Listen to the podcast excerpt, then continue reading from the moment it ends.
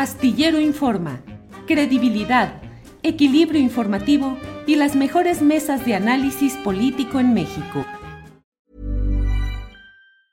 Hey, it's Ryan Reynolds and I'm here with Keith, co-star of my upcoming film If, only in theaters May 17th. Do you want to tell people the big news?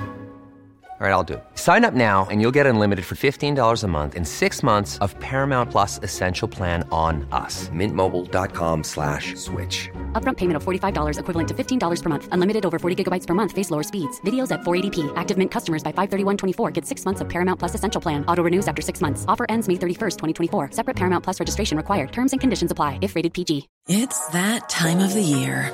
Your vacation is coming up. You can already hear the beach waves feel the warm breeze, relax, and think about work. You really, really want it all to work out while you're away. Monday.com gives you and the team that peace of mind. When all work is on one platform and everyone's in sync, things just flow wherever you are. Tap the banner to go to Monday.com.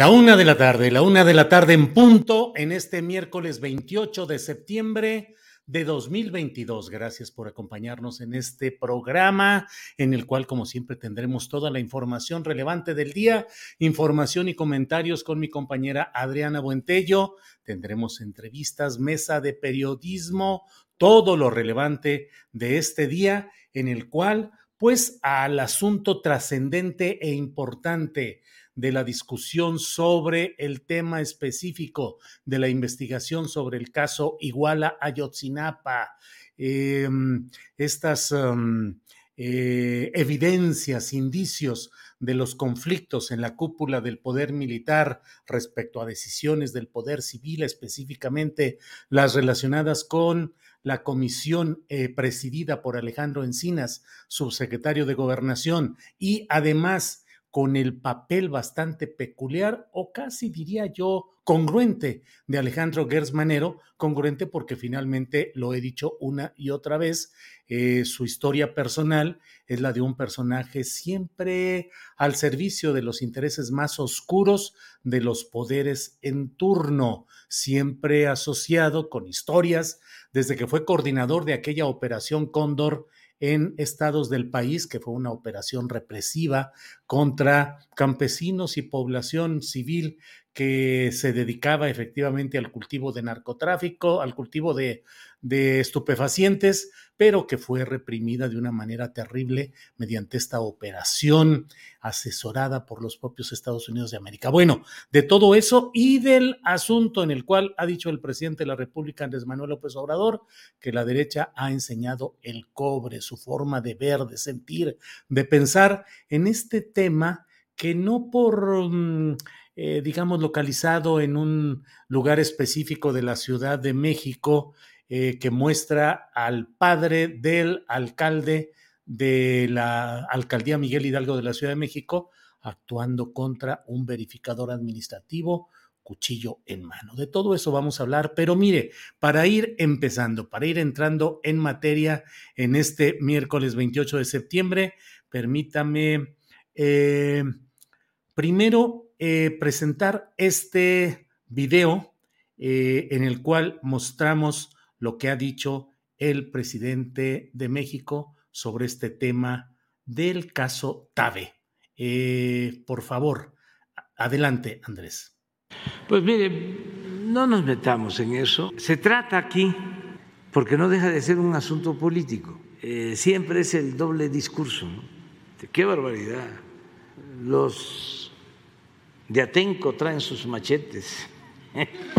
Sí, pero, o sea, eh, ese doble rasero es una concepción, o sea, y hay que respetar. Este, es una forma de pensar y de actuar. Lo que pasa es que siempre hay mucha hipocresía, pero tampoco es nuevo.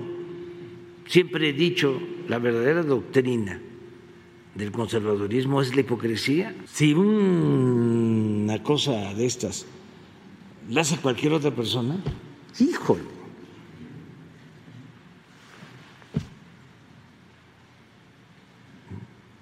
Pero resulta que quienes este, eh, hablan de que son gentes de bien, que el resto es chusma, que no impuestos. somos nacos, ¿no? No saben que los nacos estamos de moda.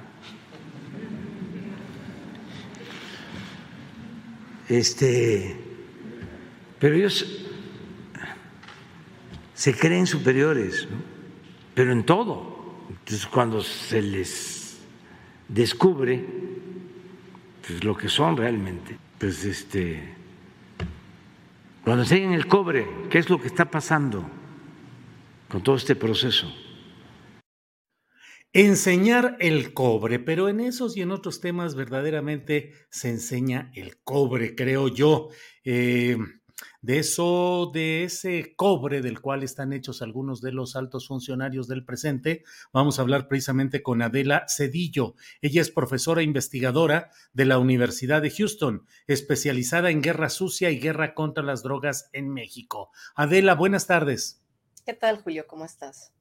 Bien, Adela, muchas gracias por tomarnos nuestra llamada, esta llamada por atender nuestra petición de que podamos hablar sobre este tema del caso Ayotzinapa, que tiene aspectos muy específicos de los cuales te pido que nos des tu opinión, pero sobre todo y particularmente algo de lo que ya hemos hablado aquí, que es el papel de Alejandro Gersmanero en todo este proceso. A mí me, me parece, es mi punto de vista, que en estos momentos se vive una batalla entre el segmento militar que pretende mantener sus fueros y privilegios frente a un segmento del poder civil encabezado por Alejandro Encinas, que con el apoyo original del presidente López Obrador, pero hoy en situación muy eh, difícil, pues ha encabezado este intento de encontrar justicia y verdad en el caso de Yotzinapa, pero pareciera que del lado civil el fiscal Gertz es el ejecutor de una serie de maniobras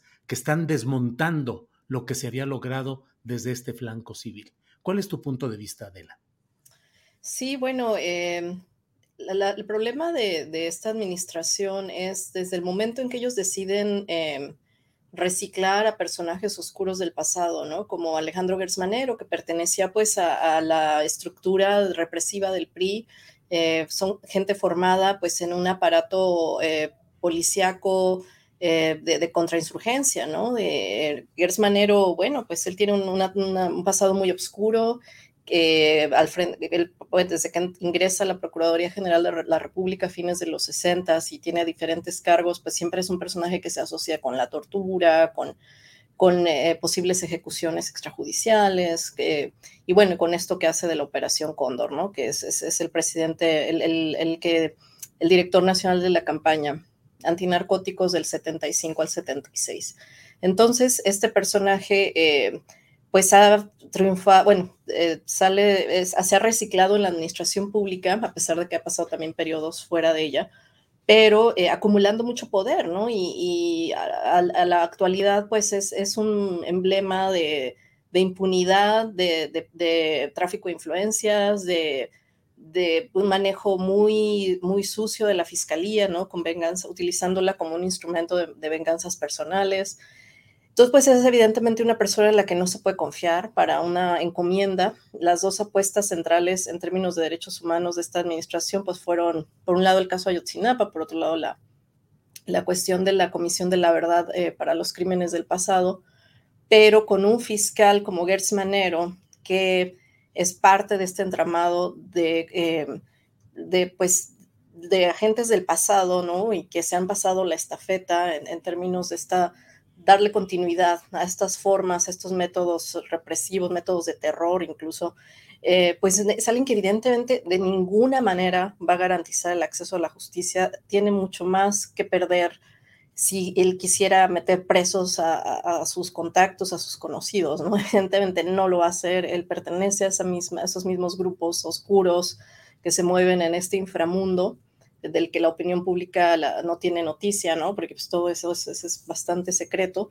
pero que nos podemos dar una idea, ¿no? Por lo poco que emerge en la superficie, eh, como esto que ha pasado recientemente, ¿no? Que pues es bastante escandaloso y que todo apunta a un sabotaje interno de la Fiscalía del Fiscal, Gers Manero, hacia la Fiscalía Especial del caso Ayotzinapa, ¿no? Que es un claro desmantelamiento. Adela, eh, hay quienes dicen, pues, ¿qué tanto se hurga en el pasado y qué tanto se busca castigar a quienes desde el Estado actuaron eh, contra revoltosos, contra subversivos, contra personas que intentaban de manera violenta, no solo hablo de la guerrilla armada, sino también de protestas desbordadas, toma de camiones, eh, confrontación con policías, y dicen, lo que se necesita es orden y es eh, el respeto a la ley. ¿Por qué es importante hacer justicia en estos casos? ¿Qué significa en la intención de construir un Estado democrático, Adela? Pues es que justamente eh, lo que pasó con la guerra sucia, por ejemplo, se suspende el Estado de Derecho, se viola todas las leyes que se pueden violar de la Constitución, de tratados internacionales suscritos por México en materia de derechos humanos, que bueno, en esa época sí, no, no había muy pocos instrumentos, ¿no? Pero México los suscribió, ¿no? Entonces eh, los suscribía con una mano y los violaba con la otra. Y esta falta de, apego al Estado de Derecho, esta falta, esta subversión generalizada del Estado de Derecho, pues nos lleva a la situación actual, ¿no? Donde parecía que llevamos décadas viviendo en una especie de estado de sitio de facto, ¿no? Donde, donde no hay una aplicación de la ley, donde hay una impunidad, pues, para el 99% de, de crímenes graves. Entonces, cuando uno eh, piensa en, bueno, la, oposición, la oposición armada, como lo fueron los grupos guerrilleros del pasado, eh, la posición civil de, movimientos estudiantiles, campesinos, que a veces también hacen uso de la acción directa, pues es eh, la forma de procesar, ¿no? estas estas disidencias no es la violencia, o sea, tiene que ser el Estado de Derecho el que prevalezca, no la, tortura, la ejecución extrajudicial, la desaparición forzada, la, profanación del, de cadáveres, ¿no? Todas esas prácticas de terror eh, llevadas a cabo por las agencias, por las corporaciones policíacas y militares, pues definitivamente de ninguna forma jamás, nunca han garantizado ni ni la ley, ni el orden, ni la civilidad, ni, ni el respeto a los derechos fundamentales. Entonces, si realmente queremos construir una sociedad democrática, pegada a derecho, pues obviamente las disidencias tienen que ser tratadas conforme a estos estándares, ¿no? Adela, em, dentro de lo que estamos viendo y viviendo, me parece que destaca el hecho de una comisión más de verdad y justicia que nació y creció con expectativas por lo que implica el nuevo poder civil, el del presidente López Obrador, que tiene una mayor fuerza popular y una mayor capacidad, se entiende, de impulsar cambios verdaderos. En otras partes del mundo, particularmente en Latinoamérica, ¿cómo se ha podido, cómo se ha avanzado en la consecución de justicia en estos casos de represión de los estados ante movimientos sociales. Sí, em, esto, es algo que em, es muy interesante porque México es el último país de América Latina en tener una comisiones de la verdad eh, federales. Y en otros países, bueno, estas comisiones empiezan con la, con la transición a la democracia, ¿no? Después de periodos de dictadura o conflicto armado, eh, donde pues diferentes actores de la sociedad civil se ponen de acuerdo en que hay que hacer una revisión de ese pasado represivo y, y esa revisión, bueno, eh, consiste en una agenda de memoria, verdad, justicia y garantías de no repetición de esos hechos eh, atroces. Em, en América Latina, bueno, ha habido diferentes experiencias. Realmente México tenía mucha tela de dónde cortar en términos de de aprender de lo que pasó, no solo en América Latina, en otras partes del mundo, ¿no? Pero bueno, lo que tenemos más cerca es América Latina eh, y, más, eh, con más cosas este, culturalmente en común. Y ahí, pues, el caso más exitoso fue el argentino, porque hay una movilización desde los 80, ¿no? Mediados de los 80 que empiezan muchos países a retornar a la democracia, pues ahí lo que se vio es una movilización masiva, ¿no? De, para, para llevar a juicio a los militares. En otros casos menos exitosos, como Brasil, que también es el penúltimo país que tuvo una comisión de la verdad pues ahí no, no se procesó a los militares. Y ahí tenemos a alguien como Bolsonaro, que viene de esa experiencia de la guerra sucia en Brasil, eh, de la dictadura, y que se vuelve presidente, ¿no? Entonces tenemos dos casos antagónicos, ¿no? Donde hay justicia, como en Argentina, hay juicios, hay investigaciones, hay apoyo institucional para, para hacer este tipo de trabajo, forense, este, histórico, eh, juicios, procesar a los represores, etcétera. Y tenemos un caso donde pues la impunidad es, casi total, como el caso brasileño, y, termina alguien con, de extrema derecha que viene de ese pasado represivo como presidente, ¿no? Entonces, eh, México, desgraciadamente, todos estos temas nunca se les dio importancia, siempre se, se, les vio como algo marginal y ahora pues estamos pagando las consecuencias, ¿no? Con un ejército que ha crecido en poder, en influencia, en presencia, pues yo creo que como nunca en la historia de México, bueno, tal vez como en el siglo XIX, que también eran muy poderosos, ¿no? Pero qué triste regresar al siglo XIX con este nivel de privilegio, de fuero, de, de, que ellos pueden hacer lo que quieran, ¿no? Y es muy grave lo que estamos viendo, ¿no? O sea, lo, lo que está pasando, que a pesar de que el presidente López Obrador les da tanto poder, no tienen suficiente, diría mi abuelita, no tienen llenadera, ¿no? Dice el secretario de, de, de la defensa Luis Crescencio Sandoval, que, hay un, esfuerzo por eh, ensuciar la imagen del ejército y, como que le echa la culpa al ala civil, o sea que hay un claro conflicto con Encinas, ¿no? que es el, presidente que preside ambas comisiones de la verdad. Están muy enojados por toda esta revisión del pasado de la guerra sucia y por lo de Ayotzinapa, donde pues evidentemente el ejército es el responsable número uno están muy enojados los el alto mando, la, élite militar está muy, muy indignada de que se les quiera responsabilizar y entonces están pasando cosas muy anómalas, ¿no? Em, pero em, pues este poder de los militares fue por no haber tenido a tiempo instrumentos de mecanismos de extra, extraordinarios de, de, justicia, ¿no? O sea, si a los militares se les hubiera procesado, se les hubieran puesto límites en administraciones pasadas, no estaríamos viendo este poder tan, tan acrecentado que, por momentos pues uno siente que está en un, en un gobierno cívico-militar, ¿no? Con militares controlando tantas esferas de, del área civil. Entonces, creo que esa es la, la, gran lección de América Latina para México y que, bueno, lo estamos viviendo, que en esos lugares donde no se le pone donde no hay juicios, donde no se le ponen límites a los militares, pues solo pues se les deja la puerta abierta para acumular mucho poder. Pues sí, Adela, te agradezco mucho a reserva de lo que desees agregar, eh, te agradezco mucho esta oportunidad de platicar y de intercambiar puntos de vista, de escuchar tus opiniones sobre este asunto fundamental en el desarrollo de la aspiración democrática y de justicia y verdad en México. Así es que Adela, a reserva de lo que desees agregar, yo te agradezco esta oportunidad.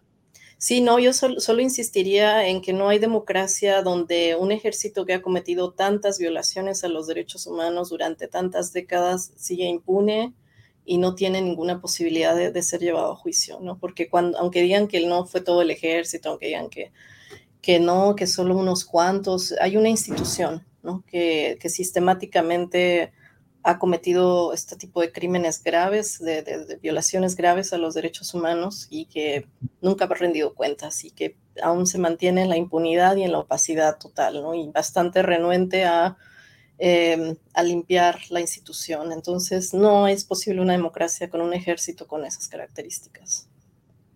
Adela Cedillo, te agradezco mucho y seguiremos hablando más adelante. Gracias, Adela. Gracias, Julio.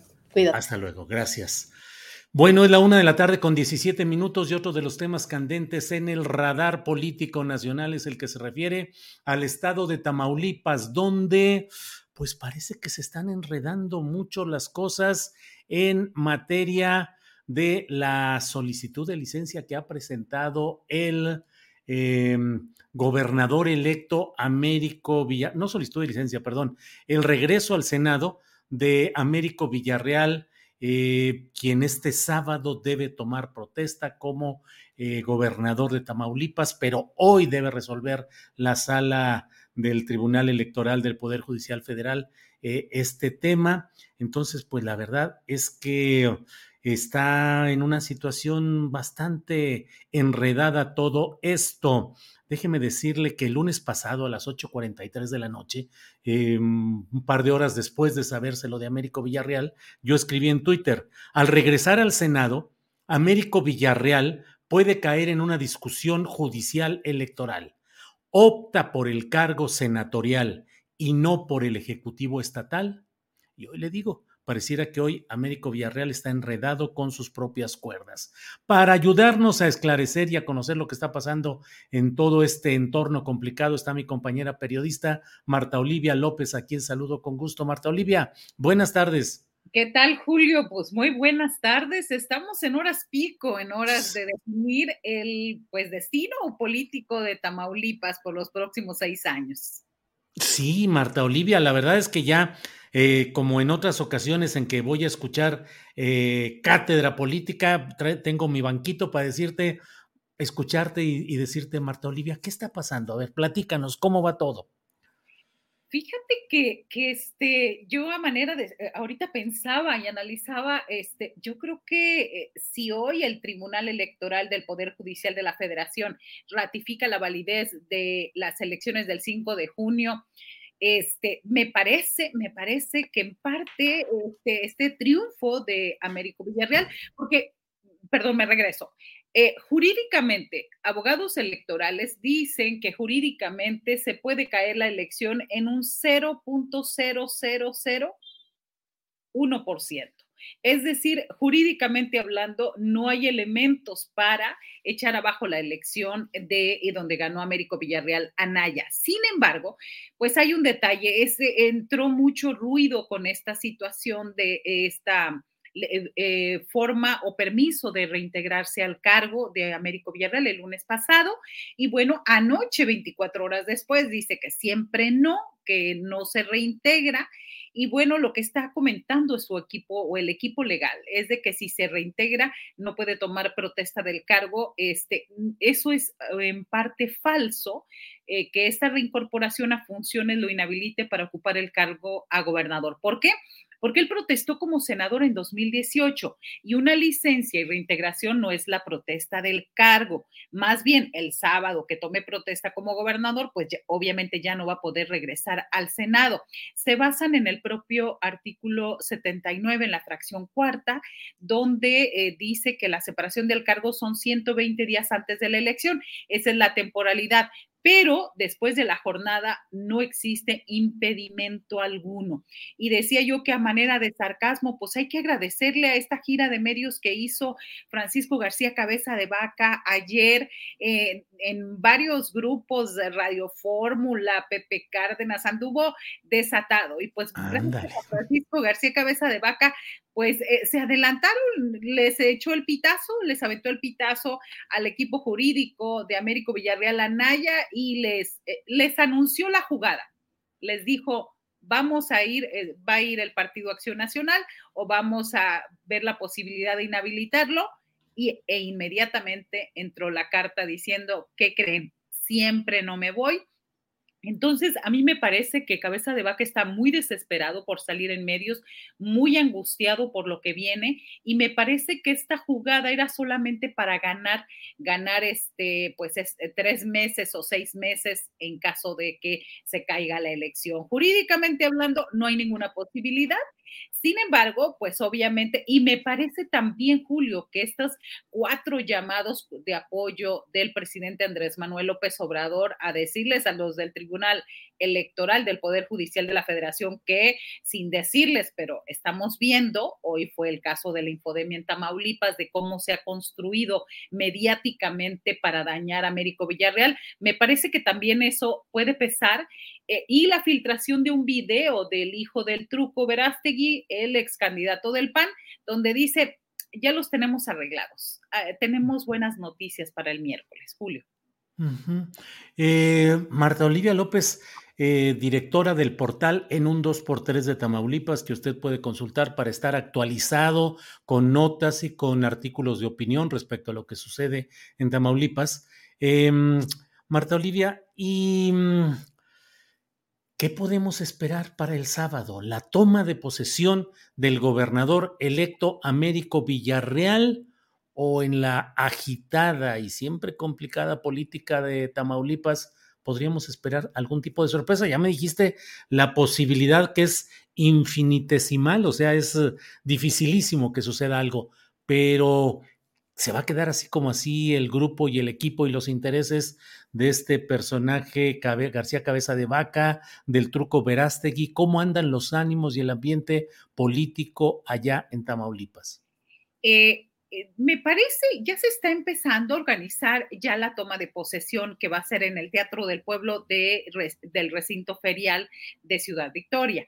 Eh, en este lugar eh, quieren los diputados de la permanente, de la, de la Diputación Permanente que sesionan mañana, quieren hacer, pues, hacerlo como un recinto oficial que no sea en el Congreso del Estado, sino que sea en público en el Teatro del Pueblo. Eh, ya se está anunciando, se están mandando las invitaciones y demás, entonces esto ya va muy avanzado. Me parece que en este momento están haciendo el cabildeo para que tengan la mayoría, la mayoría en el Congreso del Estado para que asistan a esta toma de posesión los diputados y pueda hacerse la sesión. Hasta ahorita, Morena tiene 17 votos, 17 de 36 curules. Entonces, eh, es independiente si se presenta, es un acto protocolario, si se presenta a entregar este eh, Francisco García Cabeza de Vaca o no, eh, digamos, el mando. Esto es independiente, es nada más asistir al Congreso del Estado o al recinto que sea solemne. Eh, hay pues muchos rumores en el sentido de que diputados van a aprobar, hay mucho temor, algunos del Partido Acción Nacional han dicho que están amenazados por Francisco García Cabeza de Vaca de moverse, de hacer algo. La verdad es que cuando tienes un personaje que logra persuadir a la Suprema Corte de Justicia de la Nación y prolongar esta, eh, la cuestión del desafuero durante un año y medio, pues hay que pensarle bastante bien. Y también que tiene de su lado a las policías y a los GOPES. Pero pero que ya tomaron el Congreso del Estado, por cierto, en abril pasado, asaltaron ahí el Congreso. Entonces, obviamente hay una, lo que se nota más en el equipo muy cercano de Francisco García Cabeza de Vaca es una desesperación, desesperación de, lo que está pasando, de que el poder ya se les va, de que este, les quedan muy pocas horas, muy pocas horas al mando y de que no han terminado de entregar todo lo que deben de hacer en el comité de enlace y recepción, Julio. Eh, Marta Olivia López y últimas horas de poder al estilo clásico, repartiendo notarías y algún tipo de prebendas, el gobernador saliente. Totalmente. Eh, apenas tuvo su, este, el martes estuvo, el lunes entregó una, más de 100 notarías a sus incondicionales. En este sexenio también se les quitó a los incómodos, uno de ellos a familia Torrecantú, por ejemplo, algunos de ellos. Y también en los medios, ¿eh? hay felicidad, más de seis, o de seis a ocho meses que les entregó comunicación social, pues el buen Chayo, este, muchos están estrenando automóvil, eh, enganchando cosas. Eh, dicen que hay tres cosas que no se pueden ocultar, Julio, y una de esas, pues, es el dinero. Entonces, este, anda, andan como, como este Santa Claus en Navidad este, yo creo, él lo que ha dicho es que va por la, por la candidatura del Partido Acción Nacional a la presidencia de la República, así que pues llegó Santa Claus adelantado acá en Tamaulipas, también en los medios. Bueno, Marta Olivia, vaya, vaya las cosas de este nuestro México y lo que sucede en los estados, que así sucede cotidianamente. Digo, cada fin, ya sabes, cada fin de, de sexenio hay todo ese reparto de todo, notarías, concesiones, prebendas, chayos, eh, repartos de última hora. Marta Olivia, como siempre, muy agradecidos de que podamos contar con tu información y tu análisis. Y bueno, estamos atentos en estas horas eh, definitorias ya a las 5 de la tarde, entiendo que es la sesión del Tribunal Electoral del Poder Judicial de la Federación y ya iremos viendo qué sucede. A reserva de lo que desees agregar, como siempre, muchas gracias, Marta Olivia que están llamando en las plazas públicas a que vayan y asistan a pues a celebrar este fallo del tribunal. A mí me parece aventurado, pero bueno, este ahora sí que, que en la guerra y en el amor todo se vale, así que estaremos muy al pendiente, horas pico, Julio, de, de esta determinación. ¿Está convocando a celebrar los de Cabeza de Vaca o los de Américo? No, los de Morena, los de, Morena, están llamando en las plazas públicas como una serie de firmas también que se hicieron la semana pasada, no me preguntes para qué, pero bueno, llamaron a la gente para que fuera a firmar en apoyo a Américo Villarreal Anaya, el gobernador electo, así que pues estaremos muy, muy atentos de lo que suceda en estas ya eh, tres horas y media más.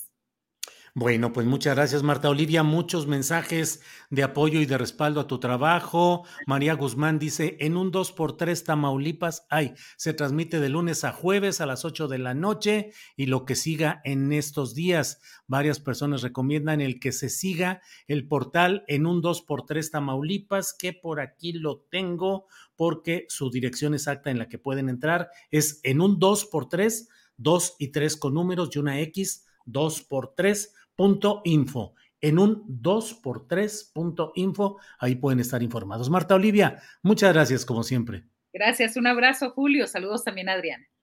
Gracias, hasta luego. Ha sido Marta Olivia López, directora de este portal en un 2x3, periodista, como siempre lo digo, valiente y valiosa. Bueno, vamos a otro tema que es un tema que ha estado poblando las redes sociales con comentarios, polémicas, análisis jurídicos, sociológicos, de toda índole, menos gastronómicos, por cierto.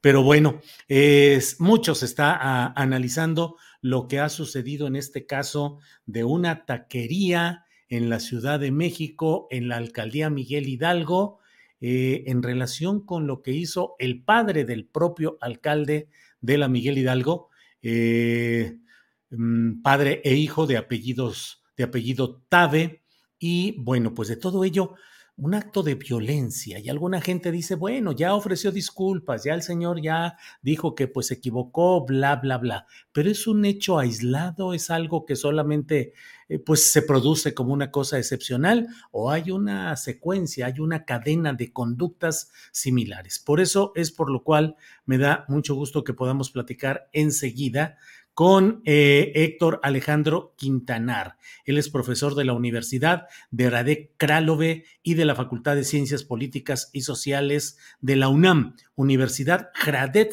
Kralove y de la Facultad de Ciencias Políticas y Sociales de la UNAM. Es colaborador ocasional en la jornada y vamos a hablar con él sobre lo que ha escrito respecto a este tema. Héctor Quintanar.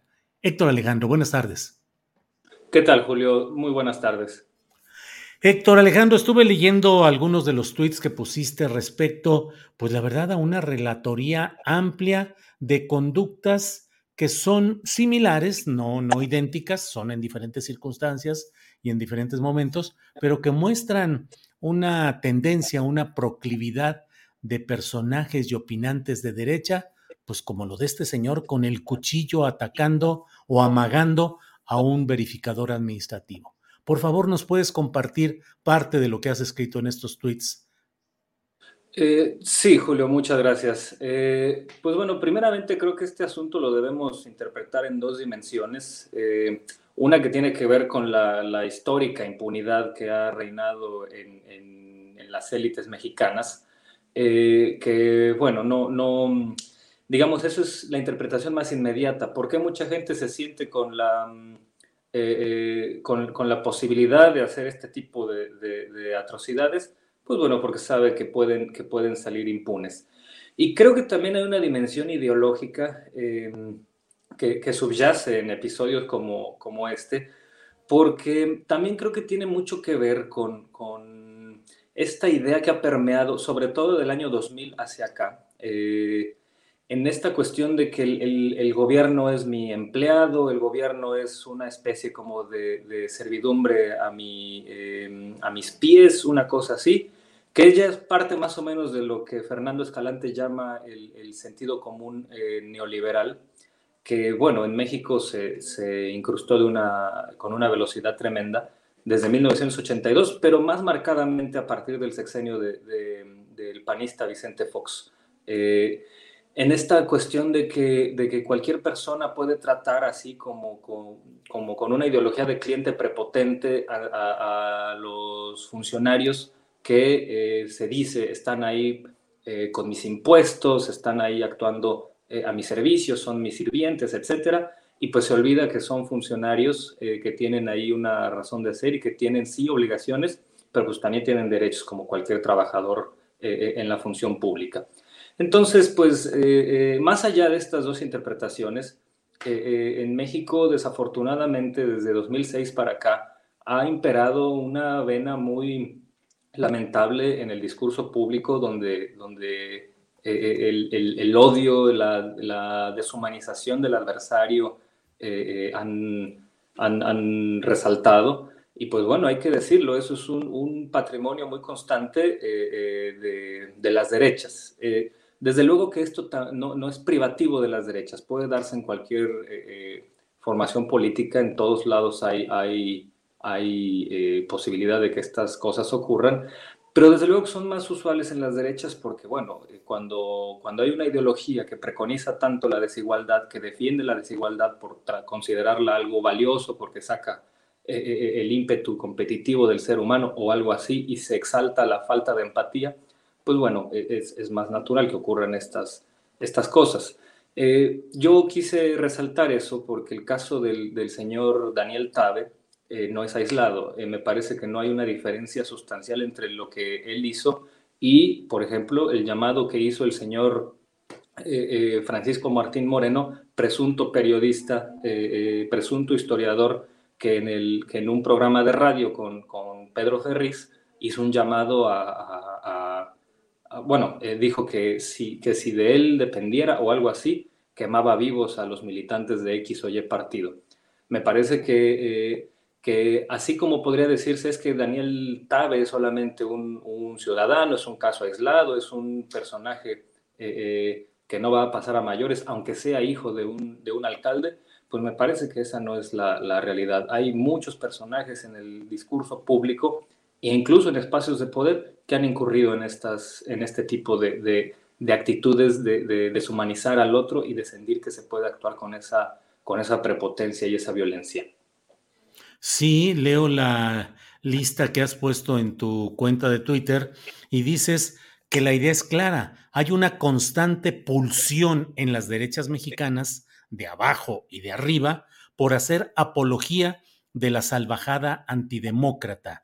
No son solo chumelizados de a pie, sino también cretinos que han tenido poder político o mediático, nos dices. Y pues sí, mucha gente ha escrito, dice, bueno, si esto lo hubiera hecho una persona morena y de una condición evidentemente eh, de socioeconómicamente eh, no elevada, no, no de una gran capacidad socioeconómica, eh, seguramente estaría en la cárcel o estaría desaparecido o estaría ya en, el, en alguna cárcel o en el reclusorio. En cambio, aquí hay un trato muy diferente en el sentido de, bueno, pues es una equivocación, ya pidió, ya pidió disculpas, bla, bla, bla.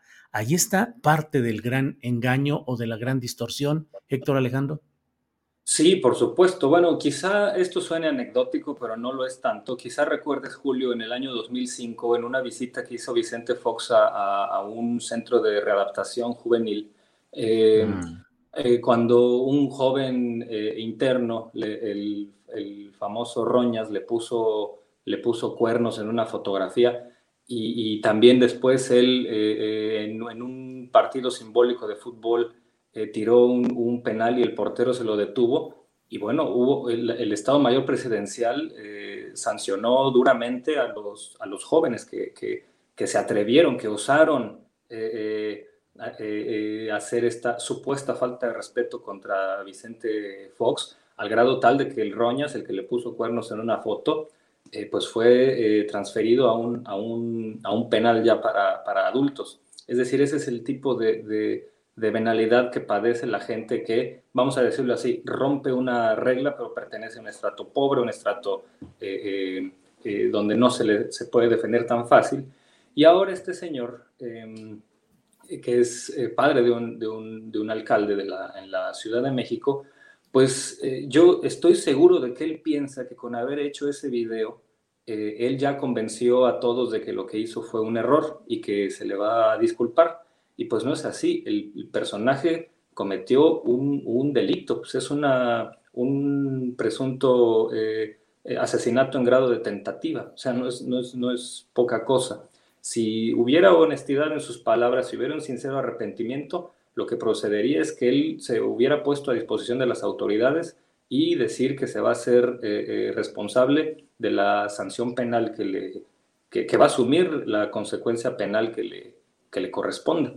Pero pues eh, es parte de este clima de impunidad de que se sienten estas élites. E insisto, también lo preocupante está en la dimensión simbólica, la dimensión ideológica.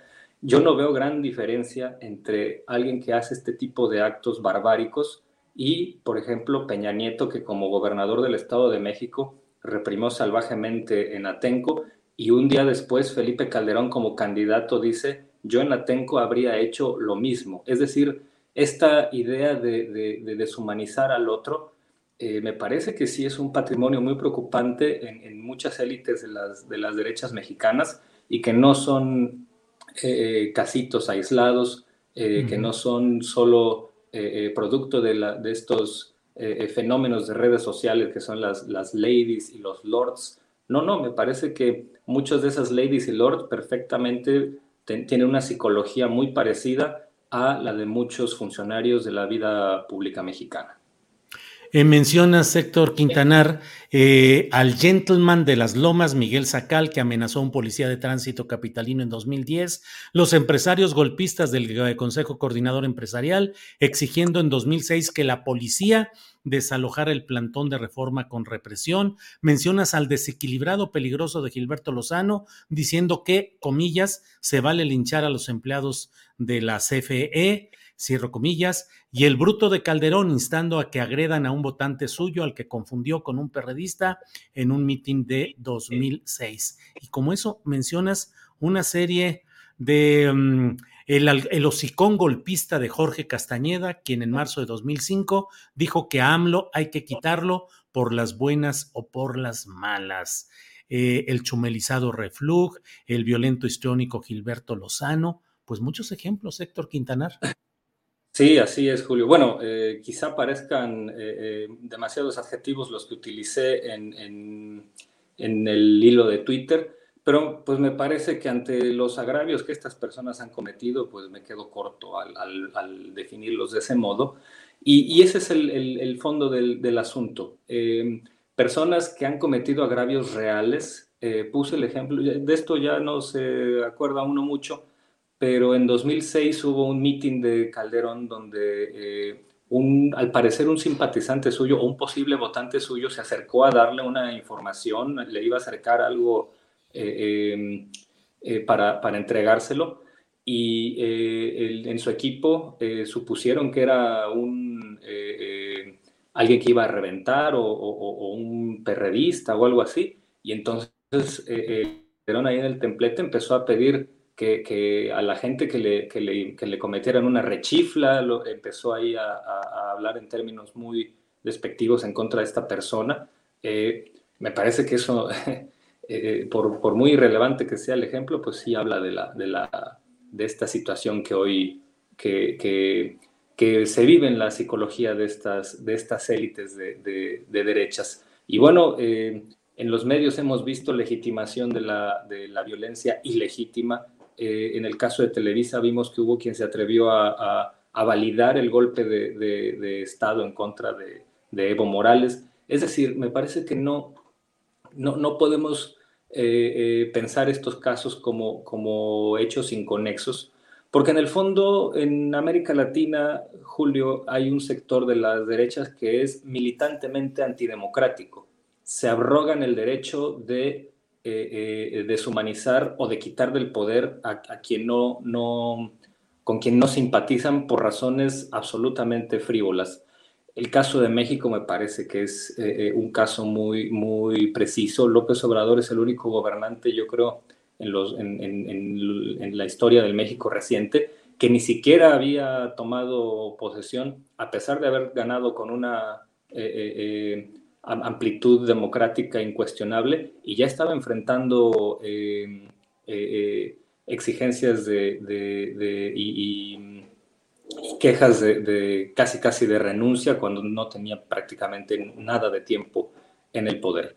Eh, y bueno, esto obedece a estas derechas que, para quienes el odio, la cegazón antidemocrática, la idea de deshumanizar al otro, la idea de deshumanizar a los empleados públicos, la idea de deshumanizar a quienes militan en causas políticas que no, que no son las de ellos, pues eh, es una eh, absoluta constante. Y miremos ahora el ejemplo de Colombia, donde está pasando exactamente lo mismo. Hay un video que se acaba de hacer eh, muy conocido de una mujer lanzando invectivas absolutamente racistas e inadmisibles a la vicepresidenta de Colombia. Me parece que entonces eso nos habla de que el verdadero motor ideológico de estas derechas deshumanizantes y compulsiones muy golpistas pues es, e, e, es el odio, no es, no es otra cosa. Bien, pues eh, te agradezco mucho, Héctor Alejandro Quintanar, esta oportunidad de platicar, de pasar revista, de analizar casos, detalles y, pues como siempre, muchas gracias a reserva de lo que desees agregar, Héctor. Al contrario, Julio, muchísimas gracias por el espacio. Gracias, hasta luego. Gracias a Héctor Quintanar, profesor eh, de la UNAM. Eh, mm, él es... Eh, profesor de la Universidad de Hradec Kralove y de la Facultad de Ciencias Políticas y Sociales de la UNAM, colaborador ocasional en la jornada y es un opinante activo en las redes sociales. Y bueno, pues ahí está esta opinión que me ha parecido importante compartir con ustedes respecto al talante, a lo que es una corriente de pensamiento. No estamos hablando, desde luego, de que todos los de la derecha sean así, como tampoco a todos los de la izquierda se les puede catalogar de la misma manera por ciertos actos o hechos, pero en lo que estamos hablando y viendo eh, con Héctor Quintanar, hay varios ejemplos de cómo se mantiene una continuidad de este tipo de, eh, pues de visiones, de actitudes, de prepotencia, de prepotencia sobre todo. Bueno, mire, antes de ir adelante, en unos eh, minutitos vamos a tener una entrevista con eh, Armando Jefferson, reportero del eh, diario digital 24 horas. Él fue quien colocó la primera nota en la cual se evidenció la situación de irregularidad inmobiliaria en el lugar donde la familia Tabe extendió su cadena de, em, de taquerías. Antes estaban todas en la Benito Juárez, donde se habla siempre del eh, cártel inmobiliario y del predominio de estos grupos de panistas eh, que tienen el poder político de la Benito Juárez. Y ahora Mauricio Tabe, presidente, alcalde de la Miguel Hidalgo, Em, pues abrieron esta sucursal. Quien dio la primicia, quien tuvo la, la, parte que detonó todo esto, ha sido Armando Jefferson. Él es reportero en el diario 24 Horas. Está con nosotros, así es que lo saludo con gusto. Armando, buenas tardes. Buenas tardes, Julio. ¿Cómo te encuentras? Buenas tardes. Bien, Armando, pues yo más bien te pregunto a ti cómo te encuentras, porque mira nomás todo lo que detonaste con esa nota en la cual diste cuenta de las irregularidades eh, en cuestión de uso de suelo y otras protestas de vecinos, ahí en esta taquería, pues que ahora está en la polémica nacional. ¿Cómo va todo, Armando? ¿Cómo, cómo te enteraste y cómo planteaste esa, ese reportaje, esa nota?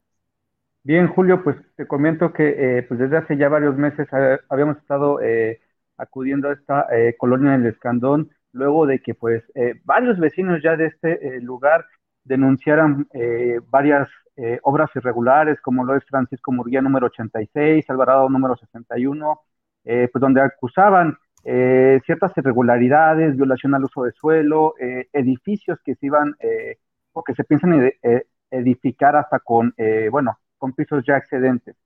Entonces decidimos acudir al lugar para corroborar las denuncias de los ciudadanos, eh, fuimos encontrando pues varias eh, cuestiones, ¿no? Por ejemplo, eh, déjate comento, en el caso del predio ubicado en Francisco Murguía número 86, eh, pues los vecinos denuncian que las excavaciones de este predio pues han generado ya grietas, fisuras, incluso hasta acusan daño estructural ya en el predio que está al lado. Luego, siguiendo con el reporteo, pues ya los vecinos acusan al propio alcalde de poner una, un negocio de comida en, en, la colonia Escandón, en progreso número 72. Entonces, eh, pues decidimos acudir como buenos reporteros a, constatar la existencia del lugar. Eh, al llegar, pues nos dimos cuenta eh, que los padres del alcalde se encontraban ahí y vaya, este, así fue como fue saliendo este, esta investigación poco a poco. Luego ingresamos solicitudes a través de la plataforma de transparencia, se buscó la reacción de la alcaldía para conocer pues qué situación estaba pasando, ¿no? Eh, sin embargo, pues como tú te, podrás dar cuenta, eh, pues esto eh, pues se publicó y bueno, pues ya ahí las reacciones ya de varios políticos, varios funcionarios, es lo que te puedo comentar de primera mano, Julio. Sí, Armando Jefferson. hay algunos otros reportes de, de que el padre del alcalde de Miguel Hidalgo eh, haya sido denunciado por otros hechos de violencia anteriores o no hay antecedentes en ese sentido, Armando? No, la verdad es que no. Eh, déjame comentarte que eh, hace unos minutos le preguntamos a la jefa de gobierno en conferencia sobre la situación y bueno, ella mencionó que sería la Fiscalía de Capitalina la que tome cartas en el asunto. asimismo, se le cuestionó sobre el estado del, del empleado del INVEA. pues ya vimos todo lo que el, el escenario o, la escena que pasó eh, afuera de esta taquería. Y pues nos dijo eh, la jefa de gobierno Claudia Sheinbaum que el, funcionario se encuentra bien. Armando, cuando fuiste en esta primera visita a ese local de la taquería en la colonia Escandón, ¿platicaste con los padres del alcalde o qué viste? ¿Hubo algún tipo de mm, eh, ambiente difícil o no hubo ninguna eh, advertencia negativa por el reporteo que estabas haciendo. Claro, eh, pues ya eh, personalmente acudimos al lugar, como buen reportero, pues ingresamos al, sitio, se constató que los padres del alcalde estaban ahí, no se vieron permisos o algún anuncio al interior de esta taquería. Incluso, pues déjame comentarte que tuve el gusto de, comer, de, probar estos tacos.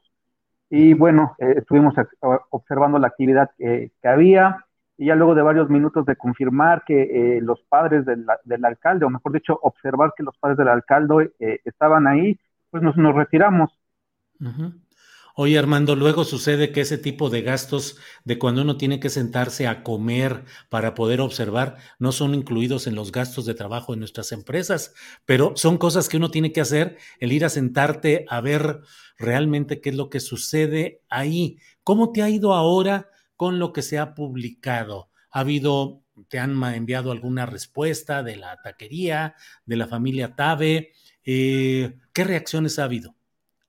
Claro, eh, bueno, eh, en lo personal o desde el trabajo periodístico, eh, la alcaldía no ha emitido directamente algo, no nos ha buscado. tengo, bueno, mejor dicho, el día de ayer el alcalde Mauricio Tabe emite varios mensajes, varios tweets, que ya eso ya se quedan a consideración de, la audiencia, a juicio crítico de ellos. y bueno, es lo que te podría comentar. Armando, ¿cubres fundamentalmente asuntos de la Ciudad de México o información en general? Claro, sí, eh, soy reportero de la, por el diario 24 horas eh, para la sección Ciudad. Entonces, estamos en el Congreso Capitalino con la jefa de gobierno, eh, nos mantenemos al tanto sobre los temas del metro y vaya lo que vaya dando justamente a la opinión pública. ¿Y qué tanto te han estado llegando reportes de más irregularidades administrativas como esta que por la relación familiar de, bueno, es que además eh, pues el propio alcalde es socio de la empresa de esta, de esta cadena de taquerías, Armando. Sí, justamente a los documentos que tuvimos acceso eh, a través del registro de la propiedad pública, pues señalan que el alcalde Mauricio Távez, eh, accionista en este grupo, o mejor dicho, en este corporativo de Meraki, sucesivamente pues está su, su padre, su madre, uno de sus hermanos y otra persona de apellido Távez. Entonces, eh, eso es eh, lo, que nos, lo que nos confirmó, porque déjame decirte, Julio, que luego de las denuncias ciudadanas, uno como reportero tiene sus dudas, ¿no? Eh, en esta cuestión. Entonces, eh, ingresamos las solicitudes pertinentes para eh, confirmar, ¿no? Que el propio alcalde estuviera o formara parte de este negocio familiar. Pues Armando, pues gracias a reserva de lo que desees agregar. Gracias por esta, por esta nota, por la nota. ¿Cuánto tiempo tienes de reportero? Uy, eh, muy poco tiempo. En realidad llevo dos años en, este, eh, en esta profesión, una profesión muy noble. Pues ya metiste una muy buena nota que va a ser recordada, el hecho de todo lo que sucedió y destapó esta nota relevante sobre esta taquería. Armando, te agradezco mucho de verdad que hayas tenido la amabilidad de tomar una llamada, que sigas adelante como reportero y que más adelante podamos platicar de estas y otras notas interesantes del reportero Armando Jefferson. Gracias, Armando. Claro que, claro que sí, Julio. Gracias por la invitación. Te mando un abrazo. Igualmente, hasta luego, gracias. Bien, ha sido Armando Jefferson, reportero del diario 24 Horas, que pues así sucede. Eh, hay notas que, hay notas que resultan eh, interesantes, trascendentes, y esta es una de ellas. Y bueno, pues ya iremos viendo qué es lo que sucede en todo este tema. Antes de, nos faltan algunos minutos para entrar a la mesa de periodistas, que será a las dos de la tarde con mis compañeros Arturo Cano, Alberto Nájar y Francisco Cruz. Pero antes de ir a ella, déjeme eh, compartir con ustedes parte de lo que dijo hoy el propio presidente de la República sobre el tema de, mm, mm, mm, de, de Américo Villarreal y de la situación de Tamaulipas. Adelante, por favor, Andrés. Mire, no quiero yo este, em, tratar este tema a fondo porque estoy esperando la resolución del tribunal. Estoy esperando que resuelva. Pienso que se han tardado y que eso eh, genera más especulación y más confrontación y difamaciones y guerra sucia. Sin duda hay presiones. Ya no son los tiempos de antes. Ojalá y sirva este llamado. No se pueden fabricar delitos. Esto aplica por parejo. Entonces, no nos adelantemos. Esperemos que lo de el tribunal resuelva y también se le deje a las autoridades competentes que sean las que este, presenten pruebas, investiguen, actúen con libertad, que no caigan en la tentación de querer actuar de manera facciosa. Ya no se acepta eso. Que se vea a fondo y sí, me consta que el doctor Américo Villarreal es una gente decente y eh, su esposa y su familia. Pero si tienen pruebas, pues que las presenten. Bien, pues esto es lo que ha dicho el presidente de la República. Eh, para mañana está anunciada una conferencia de prensa del Grupo Interdisciplinario de Expertos Independientes, el GIEI, que ha tenido un papel fundamental en el acopio de información respecto al caso Iguala Ayotzinapa.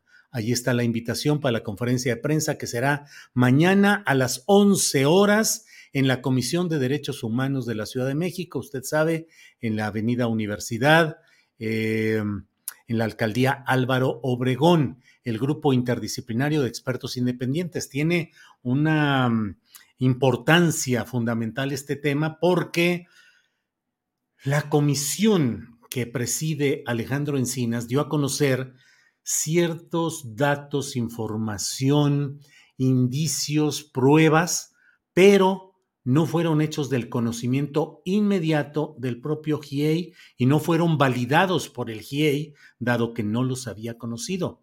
se han dado este plazo los expertos independientes para analizar todos los datos, los indicios y las pruebas contenidas en el informe presentado por Alejandro Encinas y mañana dirán efectivamente lo que desde su punto de vista especializado eh, puede avalarse o no del contenido de este informe tan polémico y que ha causado tantas em, eh, consecuencias políticas como las que hemos ido hablando en estas horas y en estos días recientes. El GIEI, porque luego surgen siempre las voces que dicen, son extranjeros que se están metiendo en los asuntos mexicanos. No, el Estado mexicano, entonces eh, la presidencia ocupada por Enrique Peña Nieto, decidió en una decisión soberana firmar un convenio con la Comisión Interamericana de Derechos Humanos para que viniera ese grupo interdisciplinario de expertos independientes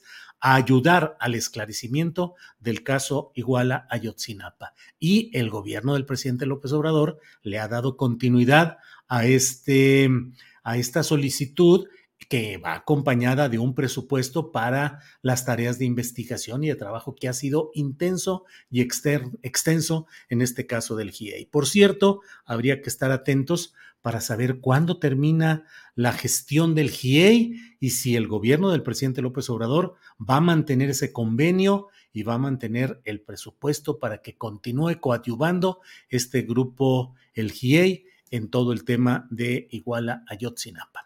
Bueno, pues mire, es eh, la una de la tarde con 59 minutos. Vamos a un pequeño promocional de nuestra tienda astillada y regresamos con la mesa de periodistas. Vamos y regresamos.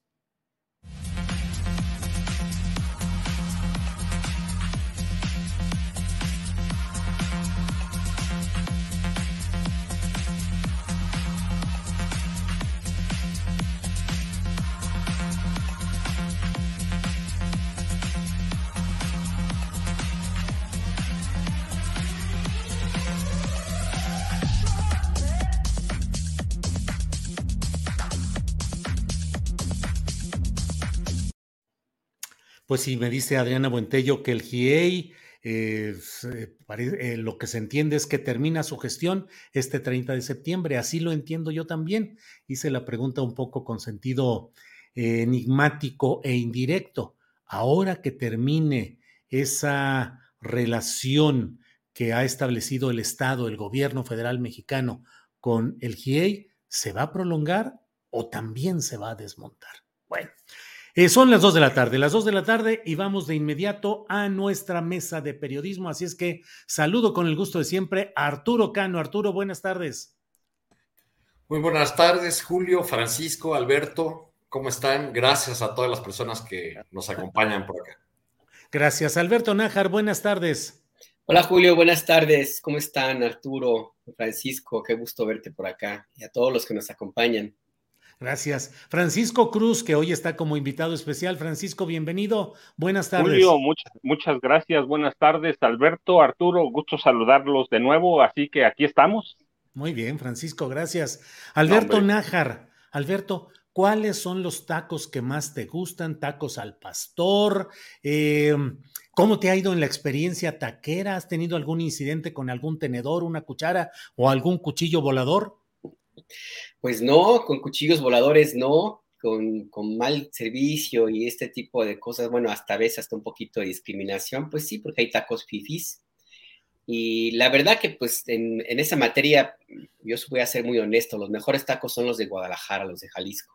Eso, eso. ¿Cuáles, Alberto? ¿Cuáles te gustan de Guadalajara? Los, tacos de, de, reforma, de los auténticos tacos al pastor, no lo que hay en cualquier lugar fuera de cualquier metro, ¿no? Los de adevera, los buenos, los que tienen el palillo ahí, este, la tortilla recién hecha, y el taco al pastor ahí. Eh, los únicos que quedan, creo, son los del Taco Reforma, creo, que están ahí por Avenida Chapultepec. Porque yo iba a los del cine Las Américas, pero uy, esa cine ya desapareció hace décadas, mi querido Julio. pero, pero, sí, la, la, verdad que los mejores tacos están allá. Los de Arandas son increíbles, los de, de, cabeza de lengua de Arandas, en fin, acá en Ciudad de México no he encontrado, honestamente, excepto los del huequito, que son fifís, pero no, no he encontrado más. ¿Y, alguna vez, Alberto, te tocó ver a un taquero blandir el cuchillo cebollero? Sí, como no. sí, sí, sí, este, y con, con, con singular alegría ahí, no, no, no, me ha tocado a mí encontrarme con energúmenos como este personaje ahí, este, el papá de, del señor este Tabe, la verdad que sí revela una conducta que me queda clara. Así como actuó este señor Daniel Tabe, es, eh, como bien decía Jairo Calixto, son más peligrosos sus retweets y sus likes, que esos sí son eh, mensajes punzocortantes. Es más peligroso el, el sujeto este en Twitter, porque revela básicamente el corazón, el alma de la derecha de México. Así son los panistas, así son muchos panistas. Ah, hay, hay como una especie de, cuchillos verbales, ¿no?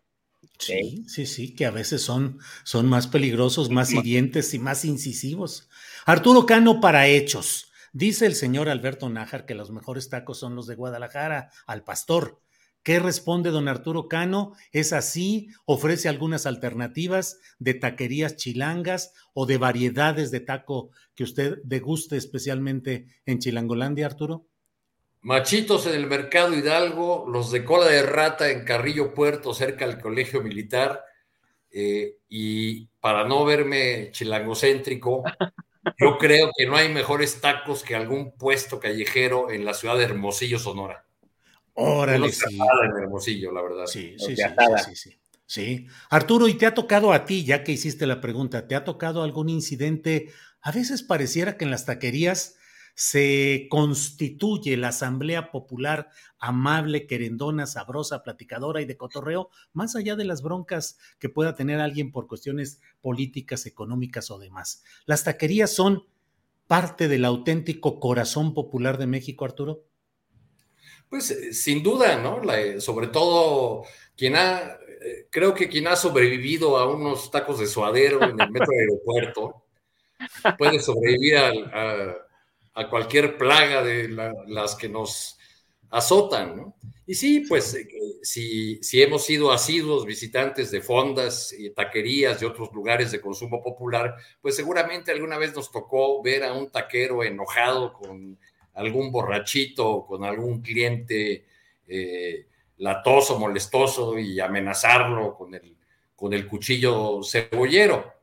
Pero creo que nunca una escena como la que vimos de parte de, este señor, eh, que, que, tampoco debería sorprendernos el lenguaje que utilizó, la forma en la que se comportó con un empleado público, porque pues, lo, lo hace desde su... Eh, desde su nicho de superioridad. Eh, pero creo que lo más interesante después de este incidente y de, este video que se ha reproducido ya hasta en la conferencia matutina, pues son las, respuestas y el ejército de defensores que han surgido eh, hacia el señor, diciendo que es, en realidad él es, la víctima de, del acoso del gobierno de Claudia Sheinbaum, de, There's never been a faster or easier way to start your weight loss journey than with PlushCare. PlushCare accepts most insurance plans and gives you online access to board-certified physicians who can prescribe FDA-approved weight loss medications like Wigovi and Zepbound for those who qualify. Take charge of your health and speak with a board-certified physician about a weight loss plan that's right for you. Get started today at plushcare.com slash weight loss. That's plushcare.com slash weight loss. plushcare.com slash weight loss. Hold up. What was that? Boring. No flavor. That was as bad as those leftovers you ate all week. Kiki Palmer here, and it's time to say hello to something fresh and guilt-free. Hello Fresh. Jazz up dinner with pecan-crusted chicken or garlic butter shrimp scampi. Now that's music to my mouth. Hello Fresh. Let's get this dinner party started. Discover all the delicious possibilities at HelloFresh.com. Eh, de, eh, como, como, dijo el, el, propio alcalde, usando un término propio de, de estos, estos tiempos del lenguaje. De, de, que le pusieron el dedo. Que le pusieron el dedo, ¿no? que es como lenguaje. si se tratase de, un. Eh, rival en el, en el crimen al que otro delata. a las autoridades. Generalmente para eso se usa, se utiliza esa expresión.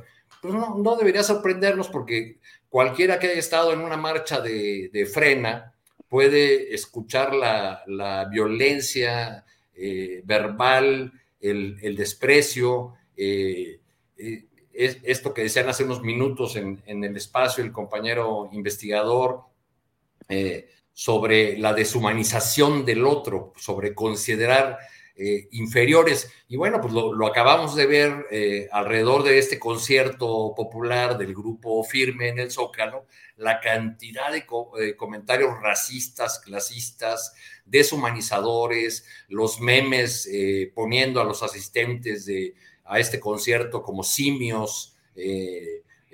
bueno, yo vi uno donde están lanzando agua sobre la gente por el calor que hacía, eh, y la gente agradece y dice, ah, claro, para eso los juntaron, para que los bañaran por primera vez, cosas por el estilo, ¿no? Pero ¿qué diferencia hay entre ese tipo de comentarios eh, y, y, alguno que hizo el subsecretario de Seguridad Yunes cuando los hechos de Atenco, que a las denuncias de violación eh, presentadas por una gran cantidad de, de mujeres, respondió que no habían sido violaciones, sino abusos deshonestos.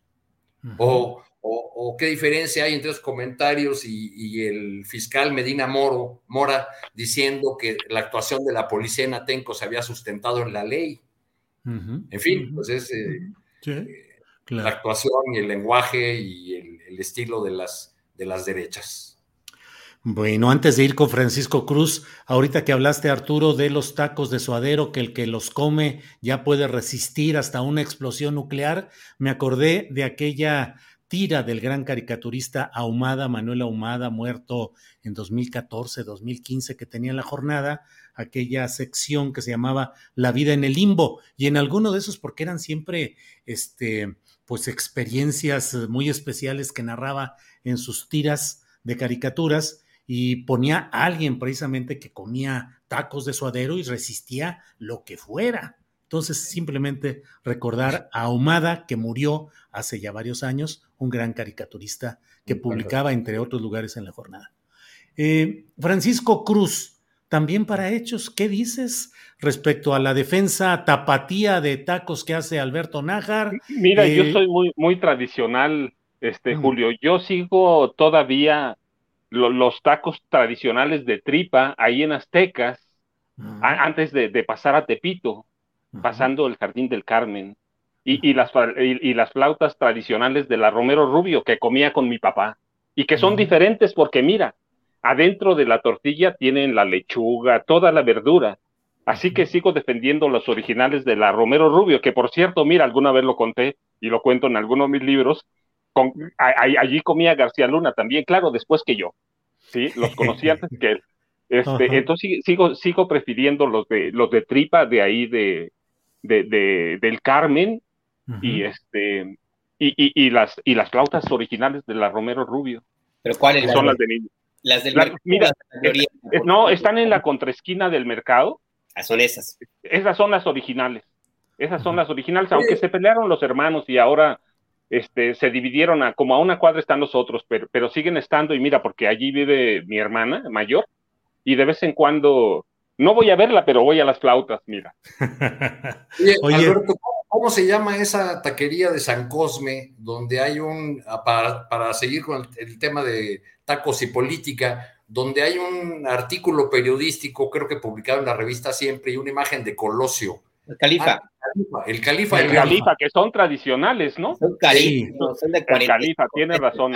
El, que, no, que no es de la cadena de los otros califa fifís, como diría Alberto Nájar. Creo que aquel se llama el León de Califa, ¿no? El de. Califa de León. o algo así, el que está en eh, Puente Alvarado. Sí, sí, sí. sí y Serapio Rendón. Y Serapio Rendón. Ahí, pero más o menos sí, sí, sí, tienes razón. Marcaron un artículo periodístico en el que algún periodista, creo que Marco Aurelio Carballo, escribió a propósito de la sencillez de Colosio, diciendo, pues se le puede encontrar en esa taquería donde se come parado. Y quizá Colosio, que era sonorense, le gustaban esos tacos porque realmente pues, muy, muy, caros, pero muy sabrosos. Sí, eh, yo debo decir que, en que hace muchos años ahí fuimos a comer tacos porque lo invitamos especialmente.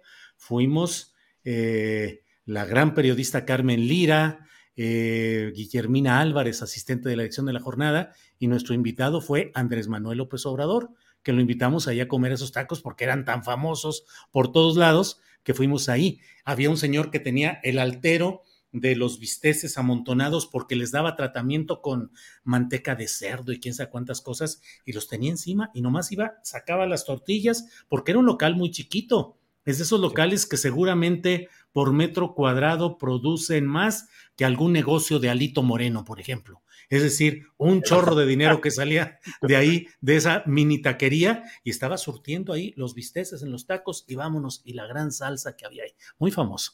Oye, Francisco Cruz, ¿y cómo te ha ido? ¿Cómo has visto este tema de, pues, de esta taquería de la familia Tabe y el sacar, como dirían en los, uh, en las crónicas policíacas de antaño, el terrorífico o el terrible cuchillo cebollero? No, mira, pues independientemente de las imágenes que son impactantes, sí, ya, ya impacta ese, ese cuchillo, tenerlo en la, eh, en la garganta o muy cerca es impactante, pero no, mira, es parte de una violencia clasista, racista, una violencia que viene del poder, del poder y de la desesperación. Pero, como decía Arturo, pues es la derecha de este país. El poder es así, entonces, mira, lo que el cuchillo está, es una violencia que no tiene este, que no tiene justificación. Pero, pero lo que viene después, como decía Alberto, es real, es una violencia estridente, es una violencia no solo que trata de intimidar, sino que está enviando, yo tengo esta sensación de que está enviando un mensaje a través de imágenes a, sus pares, a sus pares de la derecha. Y e, e, ese mensaje, yo te lo decía, es como cuchillos cuchillos que vienen en palabras y que son tan peligrosos o más peligrosos que aquel cuchillo cebollero que, que, saca el señor Tabe. Y, y, que tú lo ves en las disculpas, que en realidad no es una disculpa, es otra violencia que se ejerce desde el poder. Bien, gracias Francisco. Alberto Nájar, ya estamos perdiendo incluso audiencia porque dicen que ante el tema que estamos tratando, todo el mundo ya corrió a, la cocina a, prepararse sus taquitos y toda la cosa. Dicen, ahí nos vemos de ratito, yo ahorita voy a, a prepararme unos ricos tacos. Y el tema está lleno, salvo Montalbano dice, en Monterrey y Guadalajara, bueno, ya me lo brinqué. Eh, digo, ya corrió aquí. Probé los de taquerías Tlaquepa, que son o eran de barbacoa, deliciosos. Taco Lutla, dice José Ignacio Barrueta. En fin, aquí nos podemos pasar todo el programa hablando de tacos. Pero Alberto, pongámonos serios, por favor. Serios, Alberto Nájar. Alberto, el tema del caso Ayotzinapa, el informe Encinas, ¿crees que de alguna manera institucional, estructuralmente, se está desmoronando no en su contenido, sino en su viabilidad de realmente encontrar verdad y justicia? Es decir, ¿cómo ves todo lo que está sucediendo con el presidente de México que dice que está recibiendo presiones de diverso tipo y desde diferentes ámbitos? Yo honestamente creo que para evitar que este caso eh, se postergue su solución, porque tendrá que solucionarse algún, en algún momento, eh, yo veo difícil que si se mantiene esta misma línea, pueda ocurrir esto en el, gobierno actual. La diferencia puede ser que el presidente López Obrador diga abiertamente cuáles son las presiones que recibe, de parte de quién, porque lo deja muy suelto, muy abierto a la especulación. Habrá quien diga que son presiones de parte de la oposición política, que todo lo que él pretende hacer el presidente López Obrador lo quieren descarrilar. Eh, habrá quien diga también pues, que son eh, presiones, eh, digamos, de parte de los grupos cercanos a, Morena, que pretenderían, no sé, tratar de cuidar las paz del presidente, o lo más peligroso que me parece ahí, que por eso insisto que tiene el presidente que decir claramente de dónde viene la presión, lo más peligroso es que venga de esos grupos políticos y militares que durante muchísimas décadas eh, gobernaron al país y que son los mismos que participaron y que son responsables de una u otra forma de los crímenes de, lesa humanidad cometidos en la guerra sucia, por ejemplo. No es casualidad.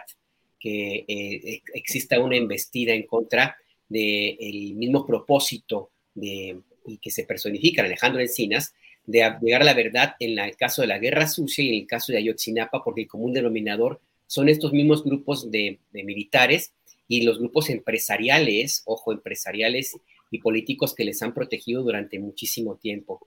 Me llama mucho la atención porque em, parece una especie de desafío al presidente de la República al hacer toda una operación que la vimos en este fin de semana y lo que va de esta semana en plena actividad con sus voceros eh, totalmente activos, con filtraciones, con el pleito interno entre la, en la Fiscalía General de la República y con un presidente como el, presidente López Obrador que parece obligado a tratar de quedar bien con el bien con todos. Eh, y me parece que esta no es la mejor ruta.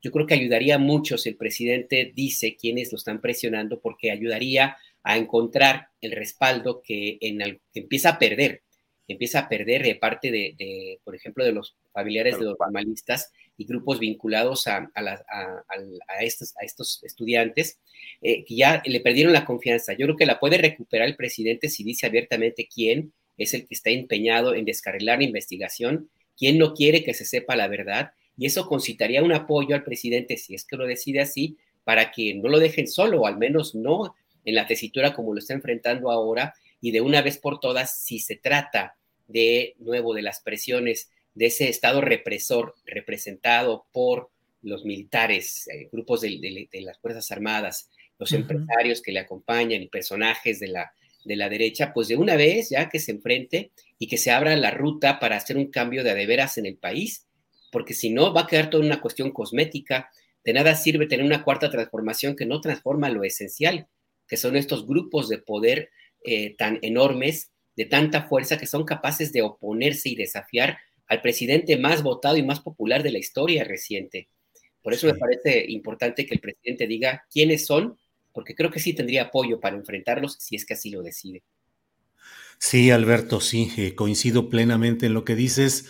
Y todo esto que planteas, esa irrupción de comentarios, de columnas, de filtraciones, la entrevista exclusiva en el campo militar a Jorge Fernández Menéndez para entrevistar al general Rodríguez Pérez, las versiones en diferentes columnas. Em, creo que eso no se puede negar el hecho de que corresponden a una concertación política que solo pareciera tener como color el verde olivo, Alberto. ¿Verdad? Sí. Bien. Sí, exactamente, perdón. El verde olivo, pero ojo, no todo el verde olivo porque yo estoy seguro que en las Fuerzas Armadas hay grupos que no están en favor de estas élites. Yo me refiero a los que están, que son los herederos de, ese, de los mismos que desaparecieron estudiantes, que desaparecieron campesinos, que asesinaron a jóvenes que eligieron la lucha armada y que cometieron atrocidades que si las ponemos en cualquier otro ámbito, las condenan todo mundo. Yo insisto en que si México dejara de tener esta cultura de ocultar lo que ocurre en el país y le bajara un poquito a su amplísima y experta eh, diplomacia exterior, trabajo diplomático, y se contaran las cosas como son y se publicaran como son y como han ocurrido, en 10 minutos tenemos a los cascos azules de la ONU aquí, porque lo que ha ocurrido es de esa dimensión, Julio. Alberto. Eh, Arturo Cano, eh, algo que dice Alberto, no dejar solo al presidente de la República. ¿Cómo está el presidente de la República y su poder electoral de 2018? Confirmado en encuestas de opinión con una alta popularidad, pero pareciera que hay segmentos de poder, pienso en el empresarial en lo general y muy en particular en el militar, que parecen no eh, ceder a las pretensiones de regeneración nacional encabezadas por el presidente López Obrador. Te pregunto, Arturo, ¿el presidente López Obrador podría valerse de la sociedad organizándola para tratar de enfrentar los riesgos de esos segmentos del poder militar que estén tratando de frenar estos procesos de verdad y justicia, Arturo? Pues eh, yo creo que es indudable que podría hacerlo, pero me temo por las experiencias frente a este tema y otros que hemos tenido delante que no ha sido una opción que haya considerado seriamente.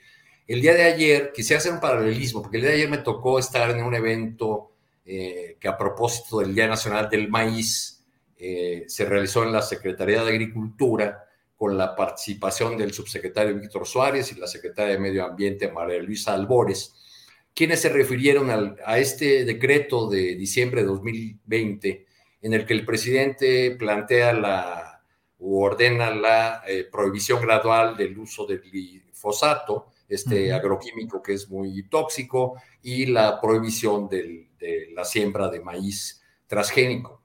A ratos, en una amplia exposición que estuvo muy llena de datos muy interesantes de, eh, cómo se ha ido avanzando, de las tareas que han realizado las distintas dependencias, eh, respecto para hacer, eh, dar a conocer este decreto y para hacer avanzar en el territorio su contenido, a ratos escuchando a estos funcionarios, parecía que uno estaba escuchando a los que fueran activistas, porque lo fueron Suárez y, Albores, porque la secretaria Albores dijo que todas las instituciones públicas tenían que volcarse en la eh, eh, difusión del contenido de este, de este decreto para que así la gente conociendo su contenido y los beneficios que trae a la, salud humana, a la agricultura eh, campesina, etcétera, etcétera, pudieran salir a defenderlo.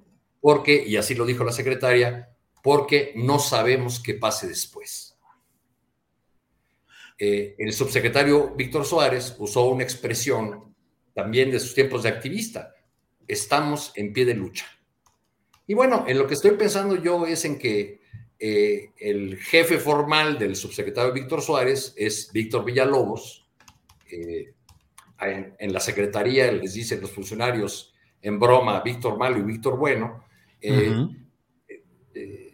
es un defensor de, a, través de su trayectoria del uso de agroquímicos. Sí. Y hay dependencias de la propia Secretaría de Agricultura que les prometen a los a los productores, por ejemplo, de algodón, que van a hacer todo lo posible para que la Secretaría de Medio Ambiente retire las regulaciones y ellos puedan seguir trayendo semilla de algodón transgénica.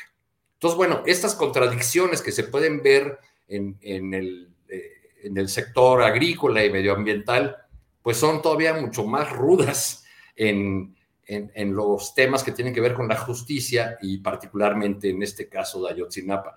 Tú mencionas que le abren la puerta a un eh, periodista acomodado mucho tiempo con el poder al campo militar número uno, pero también hay que mencionar que los abogados del general son el señor Robledo Carretero y el señor César González, dos integrantes de un despacho ligado a Julio Scherer, eh, y uno de ellos, eh, ex subsecretario de Seguridad, con Alfonso Durazo.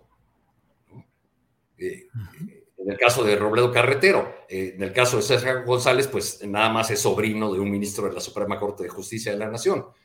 Entonces, ¿qué nos dice eso? O sea, ¿qué nos dice que un despacho de los más poderosos y de los caros, caros, esté defendiendo a, a uno de los implicados, a uno de los altos mandos militares en este caso?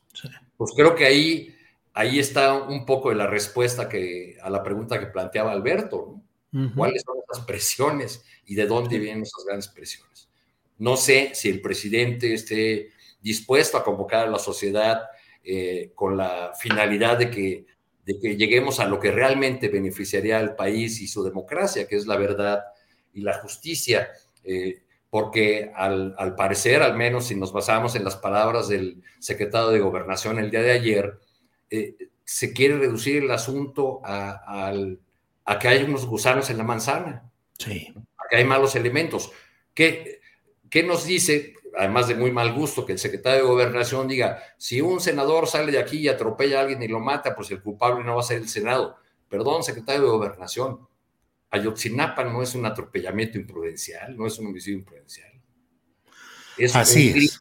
Y eso está en un informe del propio gobierno, es un crimen en el que participaron todos los niveles de gobierno y también las Fuerzas Armadas. Arturo. Eh, Francisco Cruz, eh, estamos hablando de cómo en diversos ámbitos de la Administración Pública Federal algunos funcionarios parecieran tener su propia agenda e ir a contrapelo de lo que busca y propone la propia presidencia de la República. Eh, la secretaria del Medio Ambiente, Albores, pues efectivamente en su propia estructura ha tenido personajes que boicotean, eh, que se venden, que se corrompen. Yo tengo el caso concreto que he exhibido hace más de un año, el de la Sierra San Miguelito, en San Luis Potosí. Eh, habla Arturo de lo que sucede también en la Secretaría de Agricultura con personajes de posturas distintas. Francisco Cruz, en este momento que se está viviendo tan difícil de esta confrontación del poder militar con el poder civil, ¿cuál es el papel y cuál es la trascendencia de lo que hace un personaje tan polémico y tan impugnado como el fiscal general Alejandro Gersmanero? No, mira, este, Julio, del principio, el, fiscal no solo camina como una tortuga, pero yo no voy solo al fiscal. Mira, que tiene otros intereses y que ha tenido en la Fiscalía General de la República una agenda propia. Una agenda propia que ha estallado en otros escándalos. No, mira, recuerda, un día platicamos y, a, una pregunta dije, si, si el informe no es sólido, van a tener problemas. Y no va a tener problemas Alejandro Encinas, no va a tener problemas eh, eh, el, fiscal general. Va a tener problemas el presidente porque es un caso que se, se, se, plantea desde la presidencia de la República. Mira, el informe está bien hecho, el, el informe, la investigación es de primera, pero cuando yo hablaba de que tenía que haber solidez, es que tienen un fiscal especial, un fiscal especial que responde no necesariamente a Encinas, como, como está demostrado ahora, y, que responde a un fiscal que tiene otros intereses, el fiscal general. El, el, caso sólido tendría que ser, tendría que haberse va, platicado, dialogado con ellos, y me parece que, que hubo cosas que no quedaron claras. Tan no quedaron claras que viene la renuncia del, del fiscal especial. Entonces, es, es un informe que se adelantó, que, se presentó en forma precipitada, que no se había dialogado suficientemente con los militares tampoco, y que el fiscal está aprovechando, va, para, para, hacer una, una política propia como la ha hecho desde el principio. Entonces, hay errores desde el principio. Eh, no, no, importa cuán buena y cuán sólida sea la, la, investigación, si no hay una comunión de intereses, no con el fiscal especial, que él la, seguramente la tenía, sino con, su jefe, el fiscal general de la República. Con, con, la por lo menos con el secretario de defensa tuvieron que haberlo dialogado, tuvieron que haber llegado a acuerdos. Es un caso muy delicado como para que se haya presentado así y hoy descubrimos, hoy descubrimos que, que, que, tiene fallas en la presentación. ¿Por qué? Porque adentro de, de, los grupos de poder, incluida la, fiscalía que tiene otros intereses, pues hay un desastre que termina con qué? Con un hombre que, estudió por tres años y medio el caso, que, lo conoce por completo y que hoy tienen que preparar a otro persona, a otro fiscal, tienen que meterlo al caso y entender todo lo que todo lo que se investigó. Me parece, mira, que hubo un desaseo incluso de, parte de Alejandro Encinas. Sí, no, no incluso, de parte de Alejandro Encinas se, se precipitaron lo presentaron sin, tener acuerdos previos con, con el fiscal, pero es él, es el que lo va a presentar. Encina no es un fiscal, puede haber coordinado una investigación seria, muy seria, porque bueno, ya ahora conozco bastante, es, es muy seria, de veras, y tiene cosas bien interesantes e importantes para desmantelar aquella verdad histórica, pero eso no es suficiente, Julio. No es suficiente, ¿por qué? Porque tenían que haber actuado en comunión ¿Con quién? Con el fiscal general de la República. Y, si, si, lo hicieron así y el fiscal no lo hizo, pues es todavía peor la cosa, ¿no? Porque hay un desastre adentro de la fiscalía que afecta a la administración federal y, en concreto a la presidencia de la República, porque es su caso emblemático. Sí, Francisco. Eh, Alberto Nájar, ¿Crees que corren peligro físico, político, administrativo Alejandro Encina, subsecretario de Gobernación, y particularmente Omar Gómez Trejo, que este 1 de octubre ya no será fiscal de la Unidad Especial de Litigio e Investigación del caso Ayotzinapa? Sí, sí lo creo.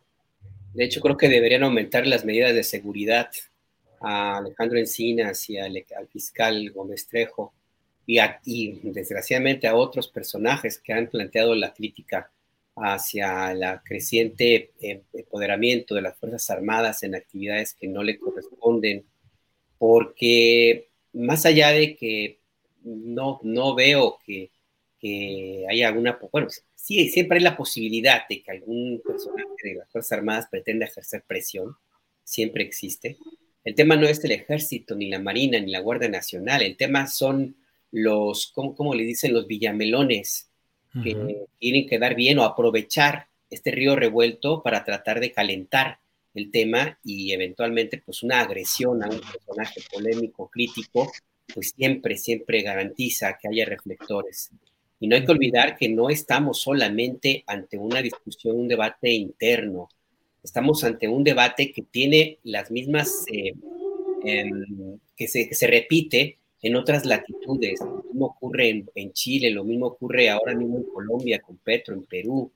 Y tenemos también a una oposición que ya la vio perdida para 2024, pero que está haciendo todo lo posible por tratar de jalar la atención hacia organismos internacionales, hacia el proceso electoral que, se viene en 2024. Ya la especie que Morena va a hacer fraude ya la sembraron.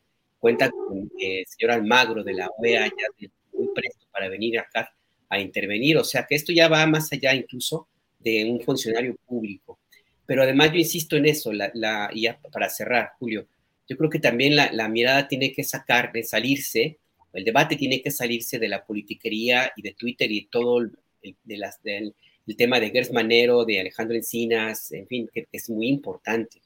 Yo creo que aquí la mirada tiene que ver el tipo de país eh, o el tipo de modelo de, de, gobierno de país que se defiende y, se, y, que está haciendo todo lo posible porque no sea eh, cancelado y que en, esa, e, e, en esas decisiones de sobrevivir, pues pueden cometerse algunos excesos. Yo creo que esto es algo más grande que eh, un tema de un funcionario o dos, o del Senado, la discusión, una iniciativa legal. Esto va más, más, a, más, más a, a, poderes realmente fuertes, que insisto, son, tienen la, el, el, se sienten con la capacidad de poder desafiar inclusive al comandante supremo de las Fuerzas Armadas. Yo veo un desafío, ojalá y me equivoque, la verdad, porque si es el caso, híjole.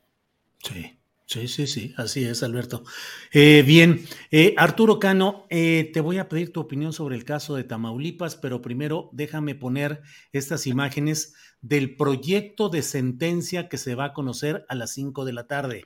Es apenas el proyecto, no es una decisión, sino es lo que se va a proponer para votación de los magistrados del Tribunal Electoral del Poder Judicial de la Federación en uno de los apartados. Dice, esta sala superior estima que el agravio expuesto, es decir, que pretendían que no se diera eh, la posesión de la gubernatura de Tamaulipas Américo Villarreal por haber solicitado reingresar al Senado, eh, el agravio expuesto resulta infundado, ya que, si bien Américo Villarreal Anaya solicitó su reincorporación como senador de la República en días previos a la fecha de la toma de protesta a la gubernatura de Tamaulipas, no existía impedimento para que así lo hiciera.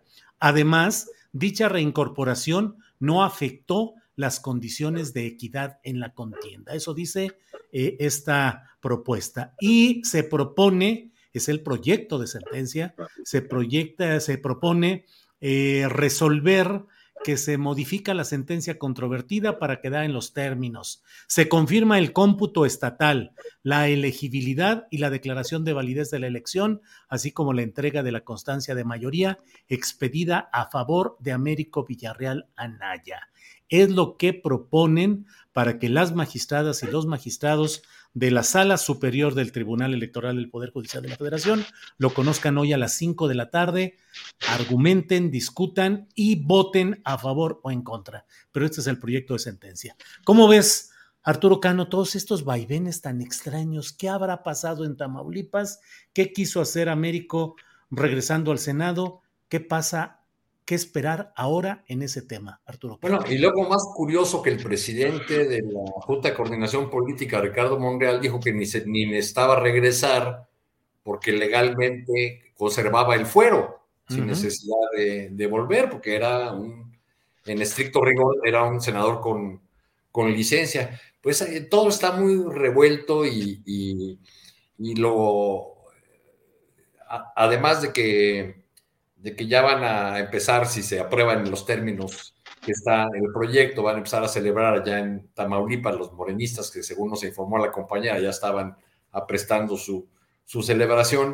Eh, yo, yo, solo quisiera comentar que, que, la tardanza del Tribunal Electoral eh, para emitir una resolución en este caso, cuando estamos al cuarto para las 12 del momento de la toma de posesión, este, pues da más bien a confirmar cómo este organismo se ha ido convirtiendo más que en un árbitro imparcial, más que en un factor que dé eh, credibilidad y que apuntale la, y certeza a, a, los procesos de la democracia, pues se ha ido convirtiendo en un factor de desestabilización por esta larga demora. Eh, ahora sí que parece que ahí sí se dejan presionar por todos lados, ¿no?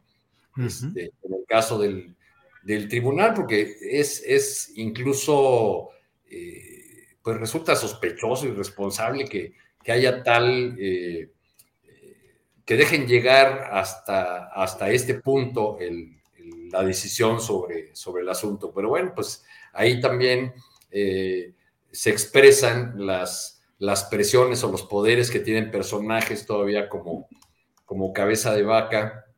Eh, ¿Qué, será un... ¿Cruzará la frontera en unas horas o, se quedará aquí a ser candidato a la presidencia de la alianza opositora? O puede ser candidato a la distancia, como Ricardo Anaya, videocandidato a larga distancia. Puede ser también, Arturo. Sí, porque además como lo van a hacer víctima, o lo van a seguir haciendo víctima, pues en una de esas también se convierte en una de las, de las figuras de la oposición este, como telecandidato o algo así. Así es. Francisco Cruz, ¿qué opinas del tema Tamaulipas, de los enredos jurídicos, de la postura de Américo y en el fondo de Américo Villarreal, el gobernador electo, y en el fondo, pues de esa situación de permanentes amagos, vaivenes, presiones de poderes políticos, económicos y fácticos que hacen que Tamaulipas sea siempre una especie de negocio administrado, administrado por un gerente, pero no por un gobernador pleno y fuerte. ¿Qué esperas? ¿Cómo ves todo este caso Tamaulipas, Francisco? No, mira, Julio, pues el, el problema es que el tribunal electoral se ha convertido en cualquier cosa, menos en un tribunal que da paso para que elaboremos cualquier hipótesis y todas son buenas, ¿verdad? Todas las hipótesis son buenas y son válidas porque ellos han abierto las puertas a la especulación. Estamos a dos días del cambio de gobierno. Supongamos, mira, nada más que, que ellos ratifican, ratifican el triunfo de, Morena y de Américo Villarreal. ¿sí? ¿Qué, qué administración va a recibir si no hay nada? De pronto da la impresión que le dieron todo el tiempo del mundo a al equipo de García Cabeza de Vaca y al panismo que lo acompaña para alabar todo lo que están haciendo. Pero, ¿y qué tal si anulan la elección? Tamaulipas se está convirtiendo en una especie de laboratorio en el que lo único claro que hay es que no importa lo que pase hoy después de las 5 de la tarde en el tribunal, lo único claro es que Francisco Javier García de Cabeza de Vaca al primer minuto del 1 de octubre próximo va a perder el fuero constitucional y que hay cualquier cantidad de, órdenes de, no cualquier cantidad, hay, órdenes de captura, este, y que va a dejar un Estado, pero a la deriva prácticamente. Lo va a dejar a la deriva con un índice de, de violencia como no hay casi en ningún Estado del país, controlado por un grupo de criminales y una policía élite que heredó los negocios de Gidio Torre Cantú. Entonces, es, e, e, el tribunal ha dado paso a que podamos pensar y podamos este, elaborar cualquier hipótesis, eh, por descabellada que sea, sin importar nada, si no les ha importado el Estado. Lo que parece que están resguardando es a un equipo panista que, que, le están dando tiempo de, de, hacer cualquier cosa. Pero te digo, eso es, pues son especulaciones, porque porque así, así lo, lo, han permitido. Pero mira, de cualquier forma, no importa lo que pase, verdaderamente el doctor Américo Villarreal podía esperar otra cosa. Él ha sido un príncipe del sistema. Él sabía qué esperar. Su padre fue gobernador. Él conoce las últimas administraciones, sabe cómo han terminado, sabe quiénes controlaban el Estado, no necesariamente García Cabeza de Vaca, conoce a los magistrados que, que tienen cercanía con el grupo panista. Entonces, este, una locura. La verdad es que lo que pienses, lo que digas, pues parece correcto porque ellos han dado paso a la especulación que hasta hoy, después de las 5 de la tarde, vamos a salir de ella. Bien, Francisco Cruz. Eh, sobre este tema, Alberto Nájar, Tamaulipas, los vaivenes, los zigzagueos de Américo Villarreal, el futuro o el destino de García Cabeza de Vaca y en el fondo, en el fondo, la persistencia de estos factores y enredos, dice Francisco Cruz, pues como parte de un sistema conocido en Tamaulipas, ahí en esa entidad. ¿Qué opinas, Alberto? Mira, eh, yo lo, lo, que veo es que García Cabeza de Vaca, como comentaba la otra ocasión, eh, tiene muchos cadáveres en el closet, no quiere que se sepa ahí qué, es lo que va a esconder. Pero yo elevaría también un poco, la, buscaría también una explicación en todo lo que implica ese grupo político que lo apadrina y que de una u otra forma pues explica el comportamiento tan gandalla y tan agresivo que tiene García Cabeza de Vaca, pues es, él, es un representante fiel del calderonato. Él es el alumno, un alumno muy aventajado del calderonismo, así es, este, así es la escuela de este sujeto y de, sus seguidores, así es la gandalle, las ilegalidades, el tratar de imponerse a toda costa. Desde el primer momento yo me hice un perfil de, cuando trabajaba todavía en, la jornada, en mi suplemento Maciostare, un perfil de, de Felipe Calderón, en ese entonces era precandidato, contendió contra Santiago Krill, y recuerdo que Santiago Cris se quejó de las mismas mañas eh, que ahora aplica García Cabeza de Vaca. Así que, pues eso tiene ya eh, una, historia ahí larga. Yo lo que veo es em, que habrá que revisar en adelante lo que encuentre, si es que encuentran algo, que también seguramente ahí tuvieron mucho, mucha material, muchos documentos, hay que poner la atención en Tamaulipas, en los grupos de seguridad pública, las policías, no solamente los GOPES, otros, y en el fiscal. El fiscal que, queda ahí, que va, tiene, le han dado tanta capacidad de, poder eh, que no, no debería tener un fiscal ni siquiera con la autonomía que goza, que lo convierte prácticamente en un vicegobernador. Prácticamente Américo Villarreal llega sin la posibilidad de la seguridad pública ni tampoco tener influencia alguna en la Procuración de Justicia. Hay que revisar el tribunal también local, porque también está muy contaminado por no solamente García Cabeza de Vaca, sino por los otros grupos que, como bien apunta Francisco, han dominado Tamaulipas hace mucho tiempo.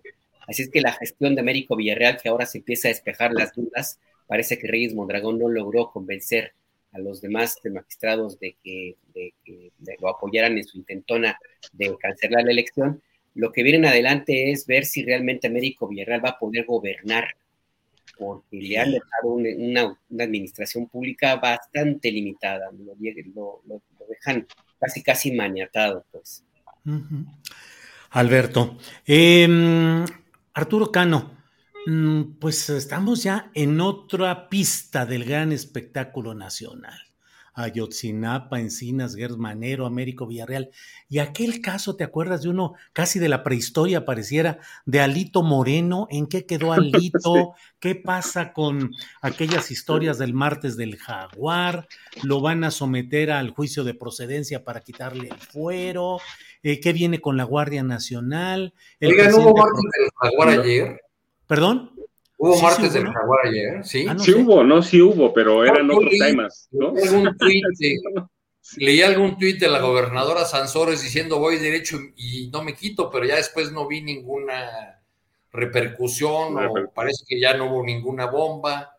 Pues ha de haber sido ese tuit lo más crítico del programa, porque entiendo que ese programa, pues luego se dedica a los asuntos propios de Campeche, de obras, de folclore, de bailables, de cultura, cosas por el estilo. Así es que si no está el tema Alito y sus audiograbaciones obscenas, pues no tiene pues, tanto rey. Pues al parecer la mayoría de Morena va a detener el proceso de desafuero que se había iniciado contra Alejandro Moreno eh, por el respaldo que el PRI brindó al tema de la de la Guardia Nacional, pues creo que ya eso nada más es una confirmación del, de este eh, primor que hemos visto en los últimos tiempos. Pero yo no quería dejar pasar esta oportunidad para referirme a dos puntitos, si me permites, Julio. El primero es que, que creo que Alberto Nájar tendría que patentar la expresión este sujeto para referirse a Felipe del Corazón de Jesús. Este, este sujeto, siempre, lo, siempre lo dice, este sujeto.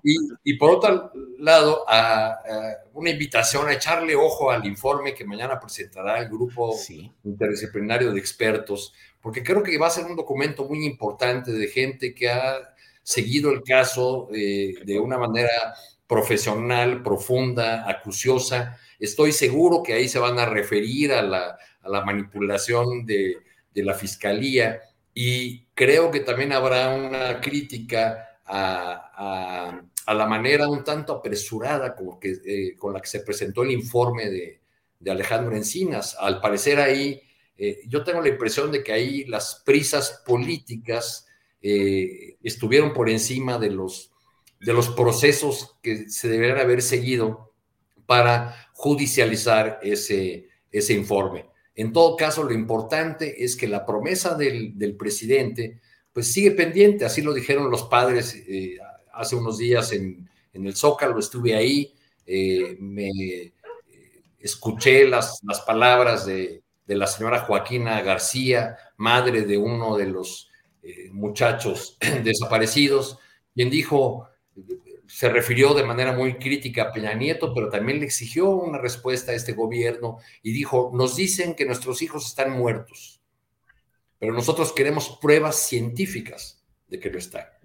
Y creo que eso es en, lo que hay que insistir una y otra vez, este, independientemente de que es necesario subrayar el, trabajo eh, eh, profesional, responsable y políticamente, al parecer, muy costoso que Alejandro Encinas ha hecho en torno a este caso Ayotzinapa por una encomienda presidencial, pero también en defensa de una trayectoria como hombre de izquierda muy sólida, eh, pues dado que Encinas pues, es una de las figuras de, de, izquierda verdadera en el ámbito del, del gobierno de la 4T. Bien, Arturo Cano, gracias. Eh, Francisco Cruz, eh, tenemos todavía unos eh, tres, cuatro minutitos para cada quien para algún tema que en lo personal deseen desarrollar, el que ustedes quieran. y mientras tanto voy diciéndole a la audiencia que ojalá y nos acompañe al final de esta mesa de periodismo porque vamos a tener una entrevista con Andrés Reper. Él es abogado especializado en derecho electoral y ha sido el representante de Morena en el proceso electoral de Tamaulipas. Lo vamos a entrevistar para que nos diga cómo va este proyecto de sentencia en el caso de la elección de gobernador de Tamaulipas y la viabilidad de que se entregue y se declare eh, válida la elección y elegible y la toma de protesta de Américo Villarreal. Después de esta mesa tendremos esa entrevista con Andrés Reper. Francisco Cruz, decimos postrecito, pero luego los postrecitos son amargos o dulces en estas mesas. No, así mira, es que, quieras. Yo, yo, te digo, yo tengo uno, pero no lo suelto, pero porque soy de allá, va, porque aquí vivo, porque aquí estoy y lo, lo siento todos los días. Creo que ya es tiempo de ponerle bien el ojo al proceso electoral del Estado de México. Sí, el PRI está cerrándose bastante, está apretando todas las tuercas para, eh, primero para someter a algunos, al, candidato del PAN tengo la impresión por, por aquellas filtraciones que hubo y, que tengo más o menos indicios de que salieron desde la gubernatura del Estado de México, ya lo han logrado aplacar. Ahora están aplacando a los poquitos, unos cuantos, porque se pueden contar quizá con menos dedos de una mano, de consejeros rebeldes, ¿sí? de consejeros del Instituto Electoral del Estado de México, que los han llegado a amenazar. Entonces hay un proceso ya para para encaminar las cosas, para acomodarlas, para que el PRI pueda primero imponer a su candidata o, candidato todavía este, los grupos de Arturo Montiel Rojas, de, Luis Videgaray Caso, que es, es, todo un caso en el Estado de México, este, de Rubiel Ávila Villegas, de, de Enrique Peña Nieto, todavía están en disputa, pero mientras no lo dejan todo controlan desde 2004 el Instituto Electoral del Estado de México desde la Secretaría Ejecutiva, que es la que controla todo el aparato. Este, y están apretando todas las, las tuercas y además están apretando sus uh, programas de seguridad social. Y, y, al PRI, que, que, yo no sabía, pero ya lo hicieron prácticamente público, que tiene 70, 75 mil trabajadores, 75 mil en todo el estado. Entonces están cerrando para llegar a partir de enero a, a, aplastar a la maestra Delfina prácticamente. Claro, no sé si lo van a lograr, eso es otra cosa. Oye, oye Francisco, ¿la, la tarjeta sí. rosa es imbatible? Mira, eh, la, la, cuestión es que no, no es nueva, desde 2018 la empezaron a trabajar muy sólida. No hay mujer que no sea simpatizante del PRI. Eso es para empezar. Y los números los sé porque los acabo, ya los tenía y este eh, por fuera, que eran 550 mil, del Mazo dijo claramente vamos a llegar antes del cierre de año a 600 mil. Y lo sé por, por, gente del PRI, son de a dos votos por persona. Dos votos por persona tienen un millón doscientos mil. Y luego tienen a 200 mil trabajadores de la educación que también están apretando, pues ahí tienes otros dos, son 400 mil, y más los del PRI, más los de los burócratas. Entonces, aunque no lo veamos, no solo es la tarjeta rosa, Mira, el Estado de México es, un conjunto. Hay zonas, como donde vivo, que es este, la, tierra caliente, a donde están apretando todavía más a través de los grupos del crimen organizado. Tenemos sus amplias zonas de silencio. Entonces, sí hay una preparación, sí están apretando, no es solo la tarjeta rosa, Arturo, es todo un programa que pusieron en marcha y que empieza por la Secretaría Ejecutiva del IEM. La presidenta que recién nombraron, pues sí es preparada, pero va a ser un florero. Sí que va a cobrar, claro, un florero que nos va a salir carísimo. Sí, un, un, un tribunal electoral que también es a modo de Alfredo del Mazo. Y, y, entonces no es la tarjeta rosa, sino es un ejército que se prepara desde, que, desde la época de Jorge Jiménez Cantú. Y así lo han hecho y lo han perfeccionado y cuando han perdido, lo han retomado lo retomó Arturo Montiel Rojas con Isidro Pastor y hoy lo retomaron a partir de 2018. Entonces, mira, Arturo, no, no es la tarjeta rosa, es, están los programas del campo, está bien estructurado, por eso no hacen ruido, por eso no se mueven, por eso están muy quietecitos, pero no, sí están trabajando. Y por eso las filtraciones aquellas al periódico Reforma, este, claro, el, candidato del PAN tiene sus quereres, ¿eh? tiene sus, su, su, sus cosas, es un hombre muy violento, es, es, un hombre que tiene un, un, lado oscuro muy, muy salvaje, este, pero, pero lo sometieron de inmediato, por eso mismo. Pero no es la tarjeta rosa, es todo el Estado de México en su conjunto, en el que se juegan prácticamente, no están pensando, mira, porque ahora lo tengo muy claro, no están pensando solo en la gubernatura, están pensando en la candidatura presidencial 2024. Francisco, pues nos dejas materia para otra eh, plática más extensa sobre el puritito Estado de México, las consecuencias, ya para no quedarnos con la, con la tentación, Francisco Cruz, ¿y quiénes serían los nombres que podrían estar siendo impulsados desde ese proyecto mexiquense?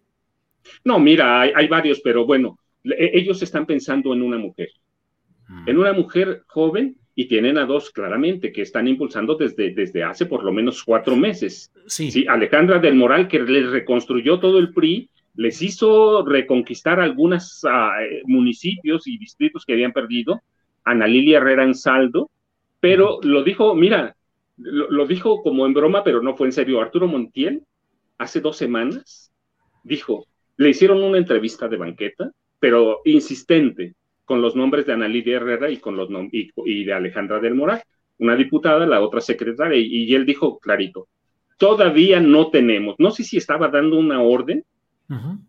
O le estaba enviando un mensaje a Del Mazo. Pero, pero Francisco, a, eh, para el plano nacional, lo mexiquense para... hacia lo nacional, ¿a quién sí, estarían claro. empujando? ¿A, Enrique, no, a, a las dos. de la Madrid? Ah, no, no, a una de ellas para sí, la presidencia mira, de la República. El, el, grupo Atla, el grupo Atlacomulco no se queda solo, va. Uh -huh. De la Madrid es un cartucho quemado hace mucho. Claro, uh -huh. lo protegió Salinas en el momento de, aquella, de, de, de aquellos señalamientos cuando su papá dijo que se que Salinas se robaba prácticamente todo, ¿no? Uh -huh. Y que y salió con la famosa carta, ¿te acuerdas? No, que era... no, así del estadista, oigan, sí, sí. Era senil, no, mira, están pensando en ellos, están, eh, Están pensando, ya tuvieron a su Peña Nieto. Pues sí, claro. Tuvieron a su Peña Nieto, entonces están pensando en una figura que les funcionó, que arregladito, bien eh, cobijadito, entonces tienen a dos mujeres que están preparando desde hace años. O sea que en el escenario 2024, perdón, Julio, sería, a ver, Morena Claudia, por el PRI sería Ana Lilia y por el PAN Lili Telles, fíjate nada más, muy feminista. Dale, pues esa sería. Alberto Nájar, postrecito, lo que desees agregar, por favor. Mira, como, como se diría ahí, más bien es el surtido rico, ¿no? Oye, es que Francisco Cruz puso eh, postre, pero enorme y múltiple. Adelante, Alberto. Exactamente, como si fueran las grandes jericayas. Mira, rápidamente, yo, yo diría que no hay que perder de vista lo que está sucediendo ahora mismo en Europa, eh, porque se nos va a pegar, se nos va a repercutir. Ya la, el gran motor de la economía de Europa, que es Alemania, tiene problemas serios en su estructura, en su operación financiera y de administración este, ya el invierno ya está ahí, ya prácticamente el frío llegó y va a ser algo bastante serio el tema eh, por las protestas internas en Alemania y en otros países de Europa por la guerra en Ucrania. Yo creo que Vladimir Putin tiene un as bajo la manga, bueno, ya lo hemos hablado muchas veces, no lo quieren creer, que es el gas, y se va a poner de a peso por allá y sí va a haber alguna repercusión que nos toque acá en el, y aprovecho, si me lo permites, Julio, para hacer una invitación rapidísimo. Eh, mañana, eh, pie de página, tenemos nuestra reunión mensual, la llamamos Tertulianas, que va a ser a las 7 de la noche en Tierra Adentro, Milán 22, Alcaldía eh, Cuauhtémoc, en la colonia eh, Juárez. Es a las 7 de la noche, va a participar Marcela Turati, Daniela Herrea, Alejandro Almazán y un servidor, con la moderación de Daniela Pastrana. El tema es cuánto pesan las historias que contamos, narrativas de la violencia o narrativas para la paz. Hay una mirada femenina para contar la guerra y si tienen oportunidad de reservar, pues ahí los esperamos. Si no, conéctense en las redes sociales de, pie de página, perdón, el comercial, mi querido Julio. No, no, no, no, no. Además, digo la verdad, con participantes de primer nivel, trabajadores directos de lo que es la cobertura de estas historias, y pues la propuesta es muy interesante. ¿Qué tanto pesan? ¿Qué tanto influyen? Las historias que narramos, nuestro ejercicio periodístico. ¿Qué tanto verdaderamente? Bueno, Alberto, pues que vaya muy bien mañana esa tertulia en tierra adentro, ahí en la colonia Juárez de la alcaldía Cuauhtémoc. Milán, cerca del Teatro Milán, sí, sí, del Teatro El Milagro. Eh, Arturo Cano, postrecito para ir cerrando esta mesa y recuerden que enseguida tenemos la entrevista con el abogado electoral de Morena en Tamaulipas, el abogado Reper. Arturo, tu postrecito, por favor. En el caso del Estado de México, habrá que ver si son solo dos candidatos o si por ahí Juan Cepeda les crece desde el Zahualcoyot, ¿eh? porque el MC puede tener su 7, 10%, aparte de lo que haga el maltratado Higinio Martínez en la elección. Pero pues estamos a horas ya de la elección de Brasil, habrá que echarle ojo. Los últimos sondeos, por fortuna, indican que Lula podría ganarle en la primera vuelta a ese neofascista de Bolsonaro, lo cual sería una gran noticia, una muy buena noticia. Pues gracias a todos. Francisco Cruz, gracias y buenas tardes. No, hombre, gracias Julio, Arturo, Alberto, gusto verlos y gusto compartir con ustedes, va. Y luego a ver si un día compartimos tacos para ponernos de catadores y degustadores del rico platillo nacional, Francisco. Gracias. No, pues ya está, nombre. Adelante. Me apunto. Órale, Francisco. Alberto Nájar, gracias y buenas tardes. Buenas tardes, Julio, Arturo, Francisco. Y sí, en el chat se desató la polémica sobre los tacos. Así es que, pues sí, hay que, hay que hacer caso. El, el pueblo manda. El pueblo manda. Sí, todavía están aquí. Eh, Bondan dice taquitos de tripa en la taquería del alcalde. Y así siguen cayendo las recomendaciones y la discusión inmensa. Maquiabuelo eh, dice Bon Appetit, bueno, de todo. Odelia Benítez dice eh, tacos con Lord Cuchillo. Bueno, Arturo Cano, gracias y buenas tardes. Gracias. El que piensa que el estómago del pueblo es tonto, es el tonto. Sí, así es. Hablando de los tacos. Buenas tardes, gracias a todos. Que estén bien, gracias. Gracias, adiós. Gracias.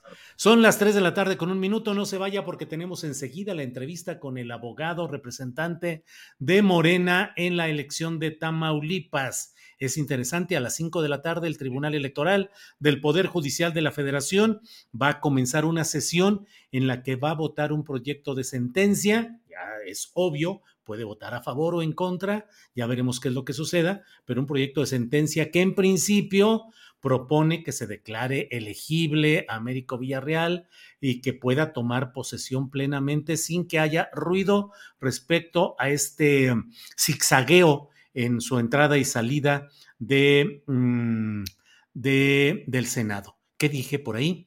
Mm, bueno, está con nosotros pues Andrés Reper, abogado especializado en Derecho Electoral, representante de Morena en el proceso electoral. Vamos a esperar unos segunditos a que se reconecte. Ya sabe usted que luego andamos aquí con problemas, pero aquí está ya. Andrés, buenas tardes. Muy buenas tardes, Julio. Perdón. no te preocupes. ¿Quieres un segundito para instalarte mejor o ya empezamos? Ya estoy, ya estoy. Bueno, Andrés, pues a unas horas ya, a un par de horas, un par de horas menos dos minutos de que inicie la sesión del Tribunal Electoral del Poder Judicial de la Federación, que va a resolver el tema de Américo Villarreal Anaya como gobernador de Tamaulipas o no. ¿Cómo van las perspectivas? ¿Cómo ves todo, Andrés Reper? Gracias, Julio. Buenas tardes. Mira, cómo venga eh, la votación, pues eso no se sabe hasta que inicie la sesión y los magistrados planteen sus, sus ideas y sus posicionamientos respecto del proyecto es importante eh, mencionar y traer un poco de aclaración porque pues no olvidemos que esto no solo es una, una eh, controversia, sino también es una competencia política y mediática. Desde luego, en las últimas 48 horas hemos sido otra vez objeto de señalamientos y este, declaraciones que son pues estrambóticas y que dicen que si el, el gobernador electo está inhabilitado por haber solicitado su incorporación al Senado e incluso hoy estuvo circulando eso en un noticiero por la mañana. Y lo cierto es que no, eh, hay, una, hay una jurisprudencia y hay una línea jurisprudencial muy sólida del tribunal que se ha venido construyendo en los últimos años respecto de que la separación del cargo de un candidato, esto es, si yo soy un servidor público por elección popular y quiero competir por otro cargo de elección popular, me debo separar del cargo, pero no dice debe renunciar al cargo, dice separar. Y esta separación tiene por objeto que no se mal utilice ese cargo público para influir tanto en la contienda como el día de la jornada, por ejemplo, en dar dádivas, amenazar, amagar, etcétera. Lo cual, pues, Américo Villarreal lo cumplió al pie de la letra, desde luego que pidió licencia como senador de la República desde el principio de la contienda electoral, no, por supuesto que no fue senador, ni ejerció ese cargo, ni utilizó ese charolazo como otros políticos que lo han hecho cuando están haciendo campaña, sobre todo aquí en Tamaulipas, este, y no, no propuso en ningún momento el hecho de que su carácter de senador le debiera beneficiar, ni mucho menos. Entonces, transcurrido este, el proceso electoral, perdón, la campaña electoral y la jornada electoral, bueno, la jurisprudencia y sobre todo los nuevos criterios dicen, pues por supuesto que puede otra vez ocupar su cargo, porque el espíritu de la norma es que no afecte la contienda. No es que eh, simplemente no pueda hacerlo, porque además tú tienes derechos político-electorales que adquiriste cuando fuiste electo. O sea, tú eres un servidor público y tienes derecho a ejercer ese encargo hasta en tanto no, empieces a ejercer el otro, siempre y cuando eh, protejas eh, al electorado y a la legalidad de la elección en la que tú estás.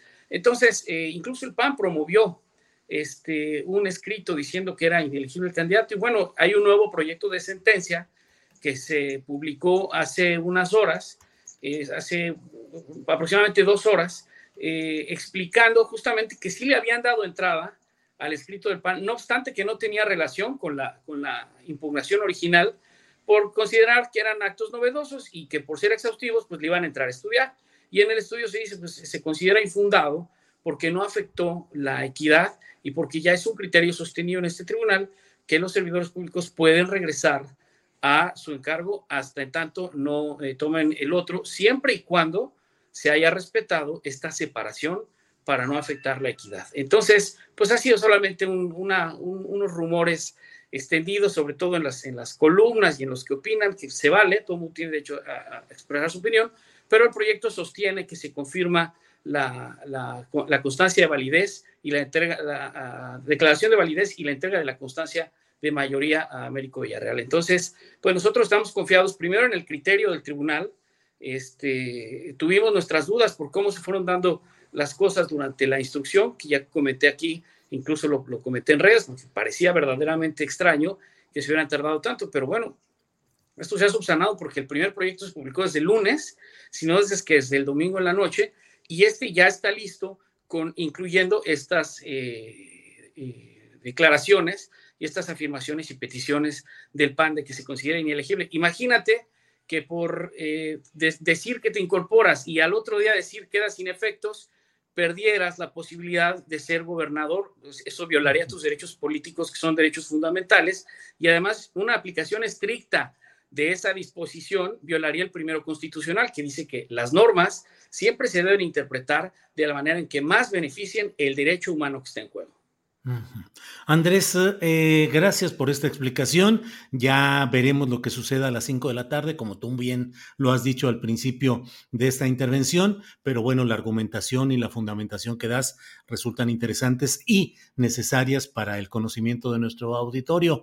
Eh, aprovecho solo para preguntarte, Andrés, mucho se ha especulado acerca de que fue un error del eh, gobernador electo Villarreal el haber eh, regresado, así sea muy brevemente, al Senado en busca de fuero, cuando se dice, eh, y hay constancia pues eh, judicial abundante, de que no pierde el fuero al ser senador con licencia. Por otra parte, hay otra visión que establece que aquellos actos presuntamente delictivos de los que puedan acusar a alguien, aunque sea un legislador con licencia, si son hechos fuera de la función legislativa podría eh, eh, tratar de juzgarlos la autoridad. ¿Qué hay sobre esto? ¿Fue un error buscar el fuero? ¿El senador con licencia sí tiene fuero?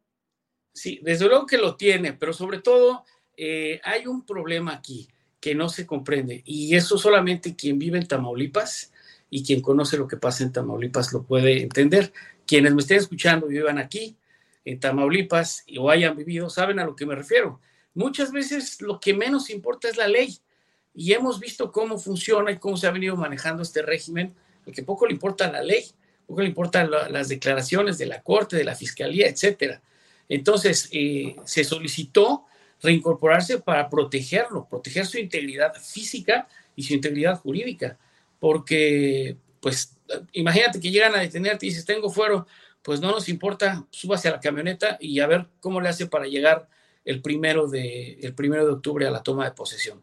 Desde luego que estamos esperando cualquier escenario en ese momento y por eso se tomó la decisión. Después se, vio que la reacción de la gente era como de sospechosismo, decir, oye, ¿no será que piensan que van a perder? No, no, no, era únicamente por esto. Y desde luego, pues toda la rumorología que se, que se inició en las redes para decir, no, pues este, seguramente se está protegiendo porque está utilizando el fuero. Y estas interpretaciones, lo digo con todo respeto porque leí por ahí una periodista que la estaba aseverando. Mira, son interpretaciones que no están expresamente establecidas, que dependen de diversos precedentes. Entonces, quien se ostente como el conocedor de la verdad absoluta y dice, pues no, todavía tiene fuero, no es cierto. Hay precedentes que dicen, espérame, el fuero protege la función, no el cargo. Así es. Así es. Si pediste licencia y, te portas mal, pues no tendrías por qué ser protegido. Y tiene sentido en alguna manera. Entonces, creo que en estos temas, donde no hay ley y donde ha habido precedentes en uno y en otro sentido, pues aseverar una u otra cosa es simplemente aventurado, aunque respeto a quien, a quien tenga esas posiciones, porque están basadas en esos precedentes. Bueno, pues eh, muchas gracias Andrés Reper. Estaremos atentos. Ahora sí que ya estamos a unas horas de conocer esta resolución y bueno, pues seguiremos en contacto para ver qué sigue allá en Tamaulipas. A reserva de lo que desees agregar, gracias, abogado. Eh, agradecerte, agradecerte el seguimiento que le has dado esta elección ha sido altamente conflictiva y polémica. Incluso en sus últimas horas estamos viendo vueltas de tuerca y conductas que a todos de repente nos, nos, causan impresión, nos, nos, atemorizan un poco por, por, todos estos temas de seguridad, por la conducta del régimen, la conducta arrogante y soberbia del régimen, incluso en estos últimos momentos, donde ha habido declaraciones y expresiones del actual gobernador, etcétera, y también porque de repente se activan medios de comunicación no independientes como el tuyo, ¿no? Sucede algo y de repente ya está lista la nota y ya está el noticiero en la mañana y hay un comentarista incluso hablando así el lenguaje procesal y dices, bueno, bueno, esto, esto de parte de quién o quién pompo. Entonces, ha sido conflictivo, ha sido un sinuoso camino. Estamos contentos y confiados de que los magistrados que son peritos en derecho y peritos en derecho electoral eh, estarán al tanto de lo que sucedió, verán y resolverán con base en lo que hay en el expediente, que es público y que todo el mundo lo conoce. Muchas gracias, Julio.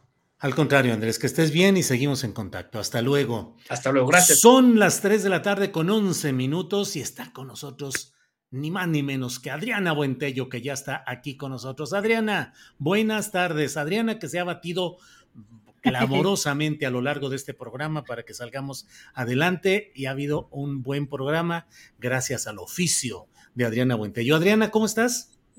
Gracias, Julio. Muy buenas tardes. Pues ya nubladito acá. La verdad es que yo soy muy feliz con el día nublado. Lamentablemente el ambiente de esta semana político es demoledor todo lo que está pasando y, Julio acaba de iniciar una marcha. Justamente estamos viendo, bueno, varios colectivos, tiene pocos minutos que inició ya esta marcha en el centro aquí de la Ciudad de México eh, pues varios contingentes que se reunieron en diferentes puntos, particularmente en el Monumento a la Revolución para esta marcha por el Día eh, de Acción Global para el Acceso al Aborto Legal y Seguro. Así que aquí estamos viendo algunas imágenes del, Sol de México. Van a realizar eh, posteriormente un meeting en el Zócalo Capitalino y estaremos dando seguimiento a esta marcha para ver eh, cuál es el ambiente y cómo transcurre. Hay, por supuesto, elementos de Atenea que están resguardando esta, esta manifestación. Y Julio, no sé si te acuerdas de la diputada prista Yolanda de la Torre, esta diputada que presentó esta iniciativa para eh, prolongar eh, la presencia de las Fuerzas Armadas en las calles. Pues fíjate que el día de hoy, aquí estamos viendo precisamente este tuit, pero es elegida magistrada tras pedir licencia. También vimos que hace unas semanas o hace unos días esta diputada priista pidió licencia y ahora pues fue elegida como presidenta del Poder Judicial de Durango, Julio. Bueno, pues vaya Yolanda de la Torre, que fue quien presentó esa propuesta y que se integra al nuevo diseño político de Durango. Es en el Poder Judicial del Estado, desde luego no es el Poder Ejecutivo, pero con un Poder Ejecutivo que es el, el tercer gobierno que le queda todavía al PRI, el de Durango, con ah, Villegas, Ernesto Villegas, el nuevo gobernador del Estado, y eh, si el PRI llegara a perder el Estado de México y Coahuila el año que entra, solo les quedaría ese gobierno con un priista allá en Durango. Y bueno, pues Yolanda de la Torre se va seguramente a tratar de hacer, pues la grilla allá en Durango es bastante fuerte, no da mucha nota nacional, pero en lo interno, en el Estado, es muy dura y ahí va seguramente a hacer talacha Yolanda de la Torre, priista, como presidenta del Supremo Tribunal de Justicia del Estado de Durango, para buscar luego pues otro cargo. Vas a ver si más adelante la encontramos dentro de cinco años como precandidata al gobierno de Durango. Ya iremos viendo. Adriana. Así es, Julio. Y también vamos a estar pendientes, por supuesto, de esta conferencia que ya, ya anunciaste del GIEI que va a dar el día de mañana a las 11 de la mañana, eh, pues de todo lo que va sucediendo en estos, en estos temas. Bueno, pues eh, por ahí varias veces vi en el torbellino, en la cascada de comentarios sobre tacos, taquitos, de una o de otra manera, varios dijeron, como dice Adriana, ya huele a sopita. Entonces, bueno, pues ya huele a sopita, así es que vamos a agradecerle a nuestra audiencia este regalo de estar con nosotros en este día, a la tripulación astillero y bueno, a prepararnos, Adriana, para el siguiente programa. Que no se olviden de darle like, nos sirve mucho que le den like al programa, que lo compartan, que comenten, nos sirve todo eso mucho. Y por supuesto, sí, ya huele a sopita, literalmente sí huele a sopita ya por acá, creo que ya los vecinos están eh, preparándose para comer, así que nos preparamos también, Julio. Muy bien, Adriana, gracias y seguimos en contacto. Hasta luego y buenas tardes. Buenas tardes, hasta mañana.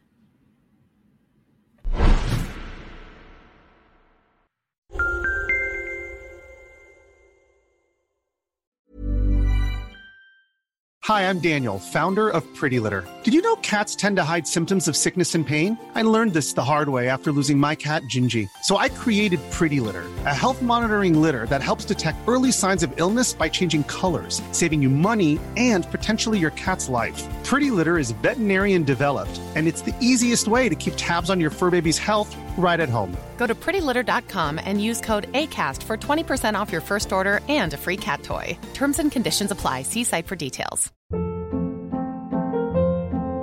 Hold up. What was that? Boring. No flavor. That was as bad as those leftovers you ate all week. Kiki Palmer here, and it's time to say hello to something fresh and guilt-free. Hello Fresh. Jazz up dinner with pecan-crusted chicken or garlic butter shrimp scampi. Now that's music to my mouth. Hello Fresh. Let's get this dinner party started. Discover all the delicious possibilities at hellofresh.com. Para que te enteres del próximo noticiero, suscríbete y dale follow en Apple, Spotify, Amazon Music, Google o donde sea que escuches podcast. Te invitamos a visitar nuestra página julioastillero.com.